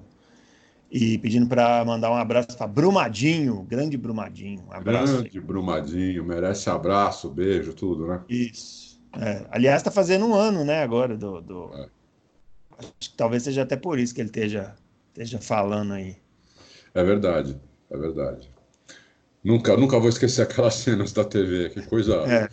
bizarra aquilo, né, meu? É, e é um lugar lindo, né? Não sei se você já teve a oportunidade de ir, mas é um lugar maravilhoso, Brumadinho. Não fui. Eu nunca fui para Minas Gerais. Ah, tá precisando, hein, Adalto? É. Talvez quando era pequeno, mas eu não lembro. Né? Não, então... tá precisando. Então é. vamos, vamos marcar essa aí. Vamos Viu, Romeu Silva Lascas? Vamos organizar uma excursão aí. Eu acho que a McLaren tem tudo para melhorar mais do que ela, do que ela fez em 2019, apesar de ter, ter ido super bem, foi a quarta colocada. Mas acho que ela não vai é, ter chance de ganhar corrida, a não ser uma corrida louca, que aconteça uma, algumas loucuras. Mas eu acho que, como eu já repeti várias vezes, talvez ela consiga beliscar um pódio ou outro. Também numa corrida mais ou menos confusa. Né? Numa corrida normal, acho que vai ser difícil. Mas ela vai, vai chegar mais perto. Eu tenho, tenho fé que a McLaren chega mais perto. Muito Vamos bem. Se o motor o... Renault também ganha confiabilidade para a ah, McLaren ah, poder acelerar, né? Porque o motor Renault de potência não é ruim. Uhum. Mas o motor Renault quebra, pô. Né? Então não, não pode quebrar tem que melhorar a confiabilidade para os pilotos poderem sentar o pé, entendeu? Senão fica difícil, porque o cara tem que tirar o pé toda hora, aí complica. Aí complica. É verdade. Bom, o. Deixa eu. Ai, perdi aqui. O Doutor Jalim. Doutor Jalim. Grande Doutor Jalim. Vocês oh, acham que realmente. Ah. Você sabe que eu sou tão retardado que eu demorei ah. um pouco para me tocar, né? Do doutor Jalim. Eu, eu você, ligado. quando se falou a primeira vez, ah, é, quer me pegar, não sei o quê, e começou a chamar de doutor Jalim, eu fiquei olhando ali e falei, pô, por que, que ele falou Será isso? Que o Bruno tá louco, não. ah, tem que ir mais nas redes sociais, Adalto. Tá precisando é. dar uma pesquisada. O, você, o doutor Jalim, vocês acham que realmente muitas equipes do pelotão do meio vão abandonar o desempenho do carro em 2020, antes do meio da temporada, e focarão em 2021? É... Eu acho que sim, algumas equipes vão sim. Eu acho que sim, é, isso é que me deixa um pouco com o pé atrás com esse campeonato de 2020. Que eu espero que o, que eu espero que o Adalto esteja mais certo do que eu, né, nesse caso. O, deixa eu ver aqui. Dan José. Vamos ver aqui o preâmbulo. Alonso perdeu para o estreante Hamilton, que no futuro provou um fora de série. Ricardo perdeu para o Verstappen e para o Kvyat, que foi rebaixado e demitido da Red Bull. Por que Ricardo e Alonso só recebem elogios e o Vettel somente críticas? na opinião de vocês, o Vettel é perseguido e seus méritos são minimizados pela imprensa aloncista? O Dan José está muito voltado. Eu, eu, José, eu não acho que, eu sinceramente não, eu acho que o Vettel ele é menos criticado do que deveria, assim, para falar a verdade. Eu acho que o Vettel tem, ele tem mais crédito do que deveria pelos títulos que ele ganhou. Assim, me desculpe assim a, a não sei se isso pode, pode ser que me classifique como uma imprensa aloncista, mas eu acho que sim. Embora eu, reconheça eu também o, os, pre, os, o preâmbulo feitos... dele já merece uma explicação. O negócio do é. Ricardo perdeu para o Verstappen para o Kvyat? Não. O Ricardo não perdeu para o Kvyat. Né? É, e, se... e para o Verstappen perdeu por pouquíssimo. Por pouquíssimo, e você tem que ver as circunstâncias que aconteceram naquele campeonato. É claro. Entendeu? Que o carro do, do Ricardo quebrou cinco vezes mais que o carro. Quebrou, teve cinco quebras, né? cinco vezes mais, é, seria um absurdo. Teve cinco quebras a mais do que o Kvyat. O motor, motor pifou, parou, o carro quebrou. Ele fez zero pontos. Ou o motor ou, ou teve que largar em último duas vezes. E três vezes que estava na pista, o carro quebrou e o do Kvyat não. Então, é por isso que ele perdeu. Entendeu? A equipe está vendo. Não, não tem comparação, Ricardo com Kvyat, não tem comparação. Né? É água e vinho. Não dá para comparar. É verdade. Sobre a imprensa aloncista, eu não, eu não vejo uma imprensa aloncista. Eu não vejo ninguém, ninguém gosta do Alonso. É, né? exatamente. É. Então é difícil uma imprensa aloncista, porque ninguém gosta do cara, entendeu? Então é, é, é não, não acho, não. Eu acho que o, os caras metem o pau no Vettel porque o Vettel, nos últimos três anos para cá, cometeu um, erros em profusão, erros em série. E, então ele foi criticado todas as vezes que ele cometeu esses erros. Mas, por exemplo, o Dan José, o ano passado, eu sou considerado aí na internet um grande crítico do, do Vettel, né? A torcida do Vettel me odeia, tem o hater pra caramba, aí estão todos os torcedores do Vettel. Ou quase todos. É... Quando o Vettel foi, foi punido injustamente no Canadá, eu gritei aqui feito louco, escrevi coluna. Achei um absurdo tirarem uma vitória legítima dele para darem para o Hamilton. Para mim, ele foi roubado no Canadá. Eu falei isso aqui. Entendeu? Então, é, eu, não, eu não vejo essa imprensa aloncista, hamiltonzista, não vejo essa imprensa. Ah, eu sou mais crítico. Eu, eu ah, para mim, o Vettel está devendo desde 2014. É, também acho, eu também acho. Então, desde 2014. Assim, realmente. E, e, e, digo mais: o, o, o, fato de ser tetracampeão não coloca ele, é, não dá imunidade a ele de ser criticado. Ao né? contrário. Ao contrário, é, é, contrário. Ele, ele, inclusive, pelo salário que ele recebe, é, né, pelo, é. pelo, prestígio que ele foi para a Ferrari para fazer. Da, ele foi para a Ferrari para fazer da Ferrari, com a Ferrari o que o Schumacher tinha feito. Isso, e não chegou nem perto. a Ferrari deu para ele. É. Até a metade, desde que ele chegou lá, até, até a metade desse ano, a Ferrari só tirou os privilégios do Vettel depois das férias uh, da Fórmula 1 em agosto. Mesmo, mesmo assim, assim, porque apareceu um mais rápido, né? Apareceu mais rápido é. e mesmo assim a Ferrari conseguiu dar uma vitória para o Vettel lá em, em Singapura. É. é. Então eu, eu acho o seguinte: o Vettel merece os créditos. Eu acho que o Vettel tem recursos, né? Assim, ele tem algum, ele tem recursos, mas eu acho que esses recursos estão escondidos ali em algum lugar. E eu acho que ele vai ter que mostrar esses recursos desse ano de 2020, porque se ele não mostrar, aí não tem imprensa locista. Eu acho que ele não, ele não, talvez não continue nem na Fórmula 1. É, o, Bruno, sabe o que eu acho? Assim, baseado em fatos que eu vou falar agora, não é um achismo meu, eu não sou psicólogo, nada. É. Eu acho que o problema do Vettel é mental, não é um problema é, de habilidade.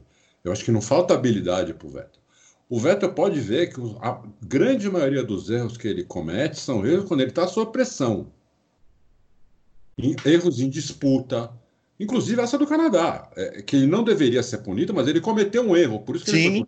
Não, o, o, a punição só surgiu porque ele cometeu um erro. Ele cometeu erro. Então, Sob pressão, mais uma vez. Aí sob pressão. Lá, então, toda vez que o Hamilton, que, que o, que o Vettel está sob pressão, é aí que ele comete os erros. Por isso que eu acho que o problema dele é mais força mental do que habilidade. Eu não acho que o Vettel não é um cara hábil, Nada disso. O Vettel não. tem muita habilidade, é, é, um ótimo, é um excelente piloto, não é ótimo. Excelente piloto, quatro títulos.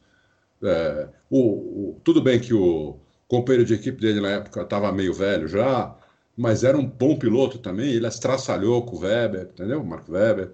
É, o problema do Vettel para mim é esse: ele, ele, ele falta força mental, falta frieza na hora da disputa, na hora que tem que segurar a posição, na hora que tem que ultrapassar alguém que está com o carro parecido com o dele, entendeu? É, o, esse erro também aqui em Interlagos, ele jogou o carro em cima do. Já tinha ultrapassado basicamente o, o companheiro de equipe, o, o Leclerc, que jogou o carro para cima do Leclerc. Quer dizer, né? É, para que aquilo? Né? Já tinha ultrapassado o cara. Então, os problemas dele, para mim, é porque ele tinha tomado uma ultrapassagem humilhante duas curvas antes. Então ele quis mostrar que não, não, não ele quis mostrar para o Leclerc que não é, não é para fazer aquilo, dizendo não, não dá para entender, entendeu? Os meus problemas do Vettel são esses, é um, falta para ele mais força mental, mais frieza. É por isso que eu acho que ele se perde. Muito bem. O Felipe Pereira está perguntando Dan Tinctum está na Williams mesmo? E ele está querendo saber essa questão do Schumacher aí, que agora saiu ah, essa notícia, né? Esse Danticum tá na. Tá na, tá na Williams. tá na Williams mesmo. Esse, esse cara. Esse cara é bom piloto. Só que esse cara tem. Esse cara é meio louco. Esse cara já uhum. aprontou muito. Ele chegou a ser suspenso cinco anos. É aquele cara que ficou bravo é, aconteceu alguma coisa na, na, corrida que ele ficou bravo e aí depois da bandeirada ele bateu no, no, no, no, no companheiro. Não foi esse? Ou eu estou enganado? Foi, foi esse. Ele, foi ele, esse. Ele, numa bandeira amarela, ele passou 15 carros durante uma bandeira amarela e bateu no. E bateu de propósito. É. é. Ele tomou cinco anos, depois essa, essa, essa punição foi revertida para um ano. É, ele é meio maluco. Esse cara acusou a Prema, inclusive, de ter sacaneado ele acusou o Mick Schumacher de trapaça. Então ele fez um monte de coisa. Ele era da Red Bull, esse, esse Dan Tickman. Ele era um, ele era um cara do, do da, da, da, escola da Red Bull. E a Red Bull falou: não dá, esse cara não dá, entendeu? Esse cara é louco. E aí é, mandaram o cara embora. É. Ele conseguiu essa, esse, esse assento aí. Assento não, né? Ele vai ser piloto de teste aí, piloto de simulador, cara também, na minha, por causa de grana, entendeu? Deve ter trazido algum patrocinador que vai ajudar lá o Williams. Né? O Williams está vivendo disso, né? É. Sobre o Schumacher, ele pergunta depois. É, ele perguntou sobre o Schumacher, essa questão da foto, né? Que alguém parece que roubou uma foto e agora está oferecendo vender. É. Bom, aqui eu, eu queria falar aqui os dois lados da coisa. Evidentemente que é uma coisa é, bem, assim, aparentemente bem baixa, bem baixa. É, o, cara, o cara fazer isso. Por outro lado, é o, o, o Bruno é jornalista, ele sabe disso. É obrigação do jornalista fazer esse tipo de coisa. É, é, obrigação do jornalista conseguir alguma coisa que os outros não conseguem. Pode ser a redenção do cara. É, mas tem que a gente só tem que ver os meios, né? Tem que ver os meios que foram tem usados, que porque se foi realmente um a gente não sabe, né, o que aconteceu. Aliás, como qualquer coisa sabe, que envolve é. Schumacher, a gente não sabe nada. É. Mas se realmente foi um roubo, né, se a pessoa entrou lá na surdina e pegou as fotos roubadas e agora está oferecendo aí, eu acho que não tem jornalismo que que, que justifique, não. Não tem. Mas eu acho que isso é papo furado. Porque se houvesse essas fotos, algum jornal já teria comprado. Na Inglaterra, que eu considero o melhor jornalismo que tem, também tem o pior jornalismo lá. Sim. Tem o jornalismo marrom, é muito famoso lá, né? Você sabe bem disso. E algum, algum, algum jornal inglês já teria comprado The Sun, alguma, alguma coisa já, já teria comprado. Entendeu? Então, eu não acredito muito que tenha essas fotos. Para mim, isso daí é um. A gente teve que publicar, porque né, é uma notícia, saiu em tudo quanto é lugar. É, mas, é, pessoalmente, se essas fotos existirem mesmo, uma hora elas vão aparecer. É. Algum, eu, espero, vai... sincera, eu espero sinceramente que, que não aconteça, porque é, há um evidente cuidado né, da, da, de todo o staff do Schumacher para que nada vaze, e eu acho que se vazar seria uma coisa é, muito contra o que eles querem. E eu acho que eles têm um direito, né? Assim, não eu acho que é um exagero, eu, eu acho que há um exagero por parte deles, porque o Schumacher tem milhares de fãs e, e saber sobre ele, nem que fosse num pronunciamento oficial, alguma coisa assim mais detalhada, seria muito é, alentador e esclarecedor para as pessoas que são fãs do Schumacher, mas isso é uma opção da família, se eles não querem, aí não tem nem que discutir. Então, sinceramente, eu espero que não, que não, que não apareçam essas fotos. Não, agora, isso que você falou é verdade. Se, se, se, se houver um mínimo de possibilidade, um meio por cento de possibilidade disso ser verdade, eh, em muito pouco tempo essas fotos vão aparecer. Vão aparecer. O ser humano, a gente está vendo, a gente vê todo dia. O ser humano é. Você tem muito, milhões de seres humanos aí que são o fim do mundo, entendeu? Os caras estão é. fazendo guerra em todo lugar, os caras matam criança, matam... os caras vão, vão bater foto do Schumacher porque é. ele está doente. Os caras fazem coisa muito pior, pô. É claro. Né? Então a gente, tem que, a gente tem que falar aqui o que é a real. O ser humano faz coisa muito pior que isso. Por isso é. que eu estou dizendo, se essas fotos existirem, elas vão aparecer. Vão, com certeza vão. Espero que não, mas vão. É. O, a Jace Souza fez várias perguntas, eu vou fazer uma o, uma eventual derrota do Ocon no campeonato de 2020 para o Ricardo pode anular as chances dele correr pela Mercedes. Ô, ô Jace Souza, essas chances eu acho que já não existem. É. Então não é que ele. É, não é, não é, ele pode até ganhar do Ricardo, mas eu acho que teria eu acho que ele nem pode ganhar. Eu acho que ele nem vai do Ricardo. Né? não vai dar. É, eu acho que não vai dar para o Ocon, né? O, o cara um ano fora e pegar o Ricardo na frente, ele vai tomar uma surra. Mas se ele ganhasse, se, se ele ganhasse. É, ele não, não, vai acontecer nada, acho que está todo mundo esperando que ele. Isso é uma coisa boa para ele. Porque eu acho que está todo mundo esperando que ele perca do Ricardo. Não que é, ele seja massacrado, claro, não é isso que estou falando. Ele perca. Né? Chegar no fim do ano, o Ricardo fez. Largou mais vezes na frente, fez mais pontos. É, eu acho que isso é totalmente normal acontecer. Ah, sim. Né? O, que, o que talvez eu, eu, esteja, eu, eu, eu esteja esperando é que ele perca feio. Eu, tô, eu acho que ele vai perder feio do Ricardo. Vai perder feio.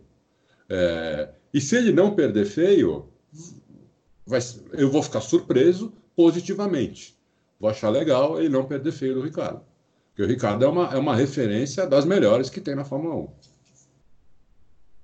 É. Bom, o Jean Kepler Wondrasek, cada nome, né? Ele, ele, ele mandou para nós lá nos comentários uma planilha que ele fez é, para acompanhar corridas de, pelo que eu entendi, corridas de longa duração. Até mandei para o Adalto de tarde, falei, Adalto, vê se você entende isso aqui que ele está mandando.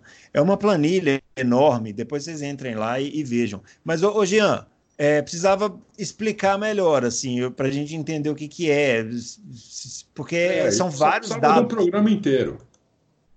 É, são vários dados, assim, de, de, de, de, de corrida, tempos de cada piloto, cada carro. Parece ter sido uma coisa muito detalhada. Ele mesmo falou lá quanto tempo ele levou para fazer a planilha. Mas, assim, realmente precisaria de uma explicação mais apurada. Assim, até o Adalto, é, se você quiser fazer um texto de, de para ir para como colaboração para o site, será bem-vindo para explicar o seu trabalho aí, que parece que é muito legal. O... o Bruno, só ah. deixa eu voltar na, na Geise Souza, que ela fez uma segunda pergunta aqui. Se a gente acredita que a Red Bull realmente quer que o álbum corra no mesmo nível do Verstappen. Eu, eu é. acredito que eles querem. Claro, né? É lógico que eles querem. Porque aí a, a, equipe tem chance de ser campeã de construtores. É, lógico. Mas se ele vai conseguir é outra história, entendeu? Não vai, não. Eu acho que não é, vai. É. Isso é querer. Mas, é, alguém tem que acreditar, né? Além é. dele. Ele, obviamente, também acredita. É. é bom que a empresa acredite nele também. Isso faz bem para a autoestima. O Diego Está falando que é muito fã da gente e está perguntando se não seria muita decepção para o automobilismo ter o Stroll em uma equipe de ponta se realmente acontecer a, verba, a venda da Mercedes. Já é, comentou. Seria uma coisa bizarra, né? Eu não sei é. nem se é decepção, seria uma coisa bizarra. É. é. Seria, seria triste, eu acho que seria bem é. triste. É. ah, o Nishan Capuji, ele está falando que não participou dos últimos, dos primeiros loucos de 2020, que ele estava com uns problemas de saúde. É, detalhe mais para nós, o Nishan, mas que bom que você já está de volta. É, ele está perguntando o que, que a gente acha desse cenário aí do fim das transmissões da MotoGP pelo Sport TV, a DAZN, que é aquele site lá, essa, esse serviço de streaming, não vai mais passar a Fórmula 2 e a Bandeirantes não vai mais passar a Fórmula Indy. O Adalto até escreveu aí é, nesse, nesse, nessa semana, né? Depois que saiu essa notícia aí do Sport TV. Enfim, é difícil, porque há um problema sério que é essa questão da, das pessoas quererem é, ver futebol, né? É. Mas a gente não sabe o que, que nasceu primeiro, né? Se foi o ovo ou a galinha. As pessoas é. querem ver só futebol porque só passa futebol ou só passa futebol porque as pessoas só querem ver futebol? Esse é, que é o é. negócio. Eu, pessoalmente, tenho, eu tenho uma opinião muito pessoal sobre, esse, sobre essa questão, que assim, eu acho que o futebol sempre será o carro-chefe do país, porque o país formatou-se assim, né? Assim, é, é uma coisa meio difícil de mudar é, hoje em dia. Mas eu acho que o problema dos outros esportes que tem público é que as transmissões também são muito ruins. E, e, isso acaba afastando as pessoas que poderiam assistir na televisão aberta para outros tipos de, de, de, de, transmissão, o que tira a audiência dessa transmissão é, que se faz aqui para o Brasil. Nós temos aqui no Loucos por Automobilismo o próprio Fábio Campos, que ele não assiste às transmissões nacionais. E eu entendo perfeitamente. É, as transmissões nacionais, tirando uma ou outra exceção aí, são péssimas. A gente já comentou isso aqui, são péssimas.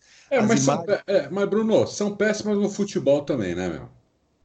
É, mas é que o futebol, futebol não, também, né? é quase que não precisa de transmissão. É. Quase que não precisa Exatamente, de transmissão. É, futebol Agora, tem... você pega uma corrida que você tem várias questões técnicas ali e ninguém entende nada. Ninguém entende nada. A gente Por tava... Porque, porque você também, você pega todos os programas esportivos que tem, inclusive nos canais fechados, né? É, e só, eles só falam de futebol, eles não falam de outro, de, de, é, de outro esporte. Então só Inclusive, tem jornalista. Eles falam de futebol. de futebol até quando eles estão falando de outro esporte. O cara está é. falando de Fórmula 1 e fala, não, porque aí ele vai dar um exemplo para as pessoas entenderem, ele usa um exemplo do futebol. Não, porque se fosse no futebol, seria assim, assim, assado. Isso, Eu falei assim, é, é assim. E, Exatamente. você falou bem, o futebol, todo mundo entende de futebol. É. é. O futebol é um esporte que não tem muito, não tem segredo. Não. Não tem segredo. É um esporte simples. Por isso que é um esporte, inclusive, global, é um esporte que mais se pratica no mundo, que mais se assiste no porque é uma coisa simples, qualquer um entende aquilo. Né? 11 caras. E que fique claro, ninguém está criticando futebol, né? Assim, é mérito dele que ele é simples. Mérito, exatamente.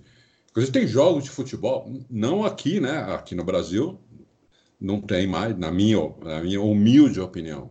Os jogos são horríveis, né? Com exceção do Flamengo, como eu já falei no outro, no outro programa, que está jogando melhor. O resto dos times é uma, é uma desgraça assistir, né? Mas não consigo mais assistir. Eu, eu, eu não consigo mais ver. É uma desgraça ver é, qualquer é. jogo de futebol, basicamente, brasileiro. Agora, você pega alguns times da, da Europa, é, é, é legal de assistir, entendeu? Mas aqui no Brasil, todo, só, tem, só tem jornalista esportivo que fala de futebol. Os poucos que se metem a falar de outros esportes, principalmente de automobilismo, a maioria é muito, mas muito ruim, muito ruim. Né? É, você, você vê isso até quando você vai lá na Fórmula 1. Você entra na sala de imprensa e você fala, você vê os caras ali, os caras eles não, não sabem diferenciar a frente da, da traseira de um carro de Fórmula 1. Isso, é. Então, no Brasil, você, né?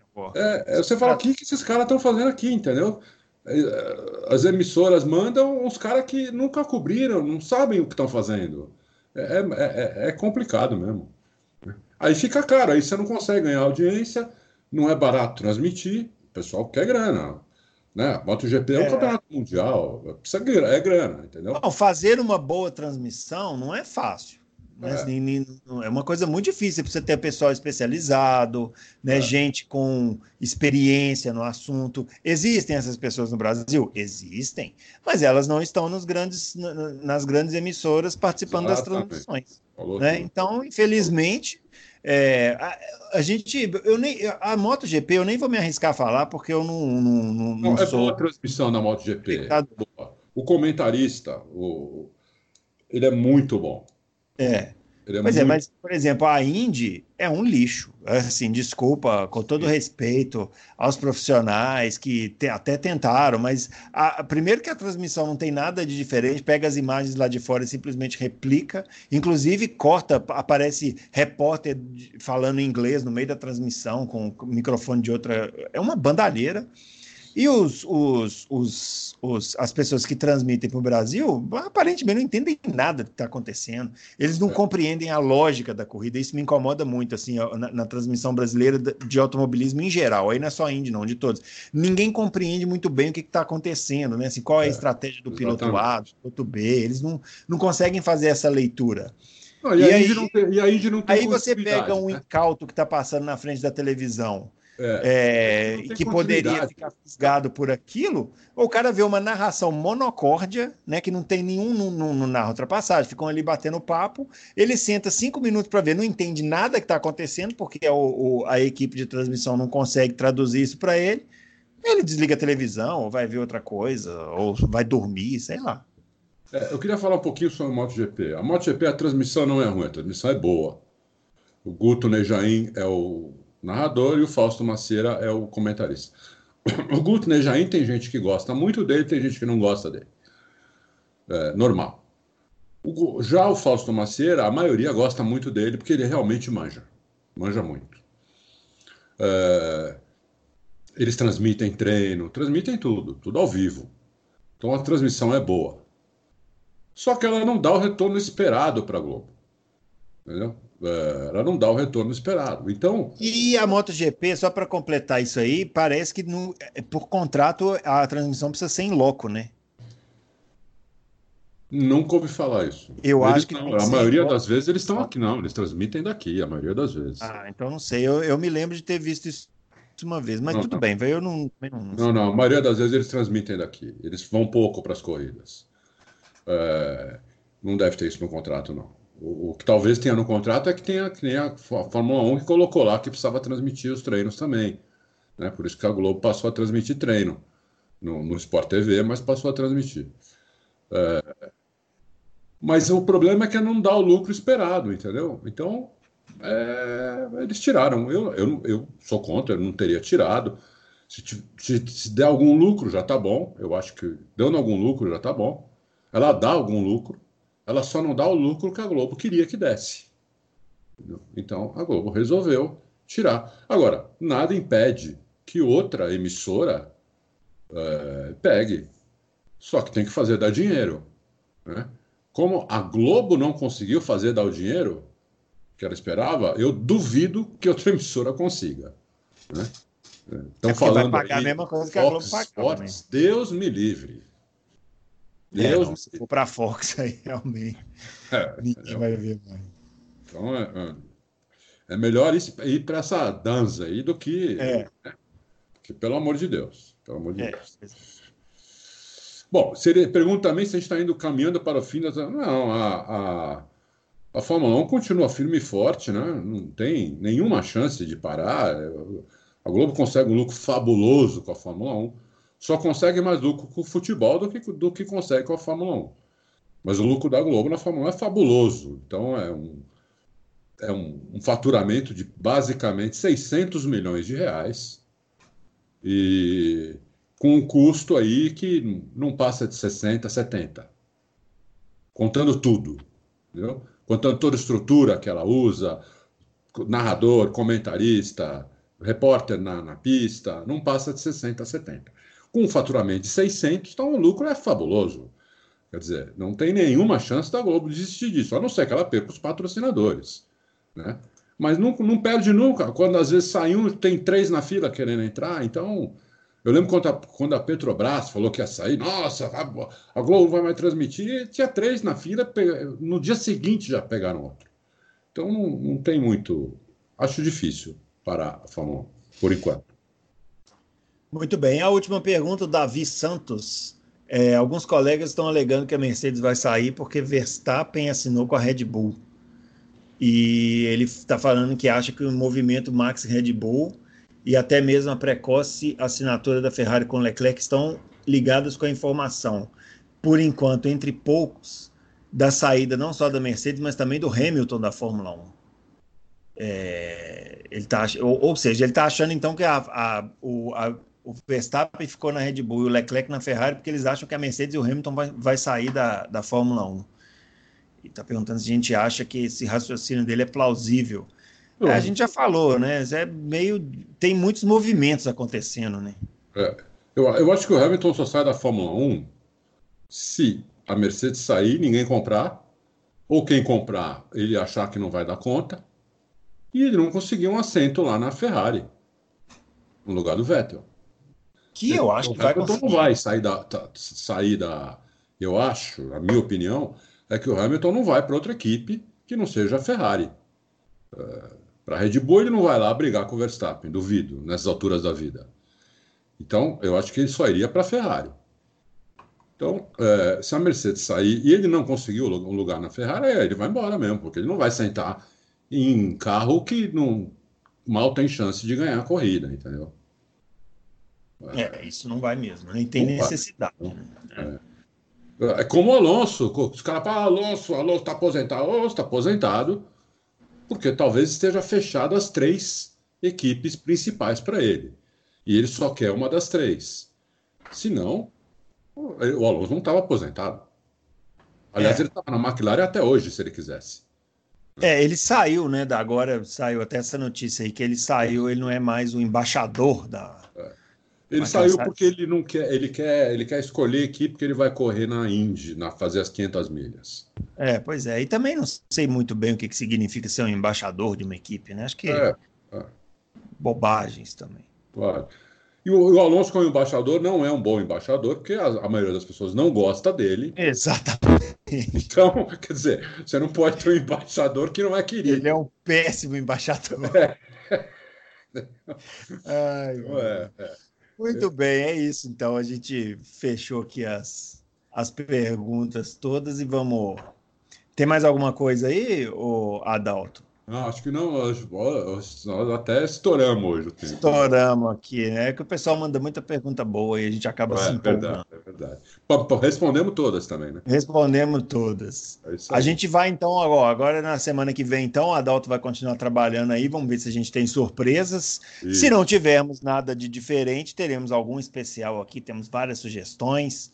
E vamos levando esses especiais aí até começar a temporada da Fórmula 1, né? É isso aí. E aí a gente volta com tudo, né? Enfim, é isso. Teve Fórmula E no Chile, mas eu não vou me arriscar a comentar aqui, porque eu acabei não vendo a corrida, então. Eu também é, não vi. Prefiro deixar para uma próxima oportunidade. É isso, senhores. A gente encerra por aqui então e voltamos na próxima semana com mais um Loucos por Automobilismo. Um grande abraço para todo mundo e até lá. Valeu, até lá.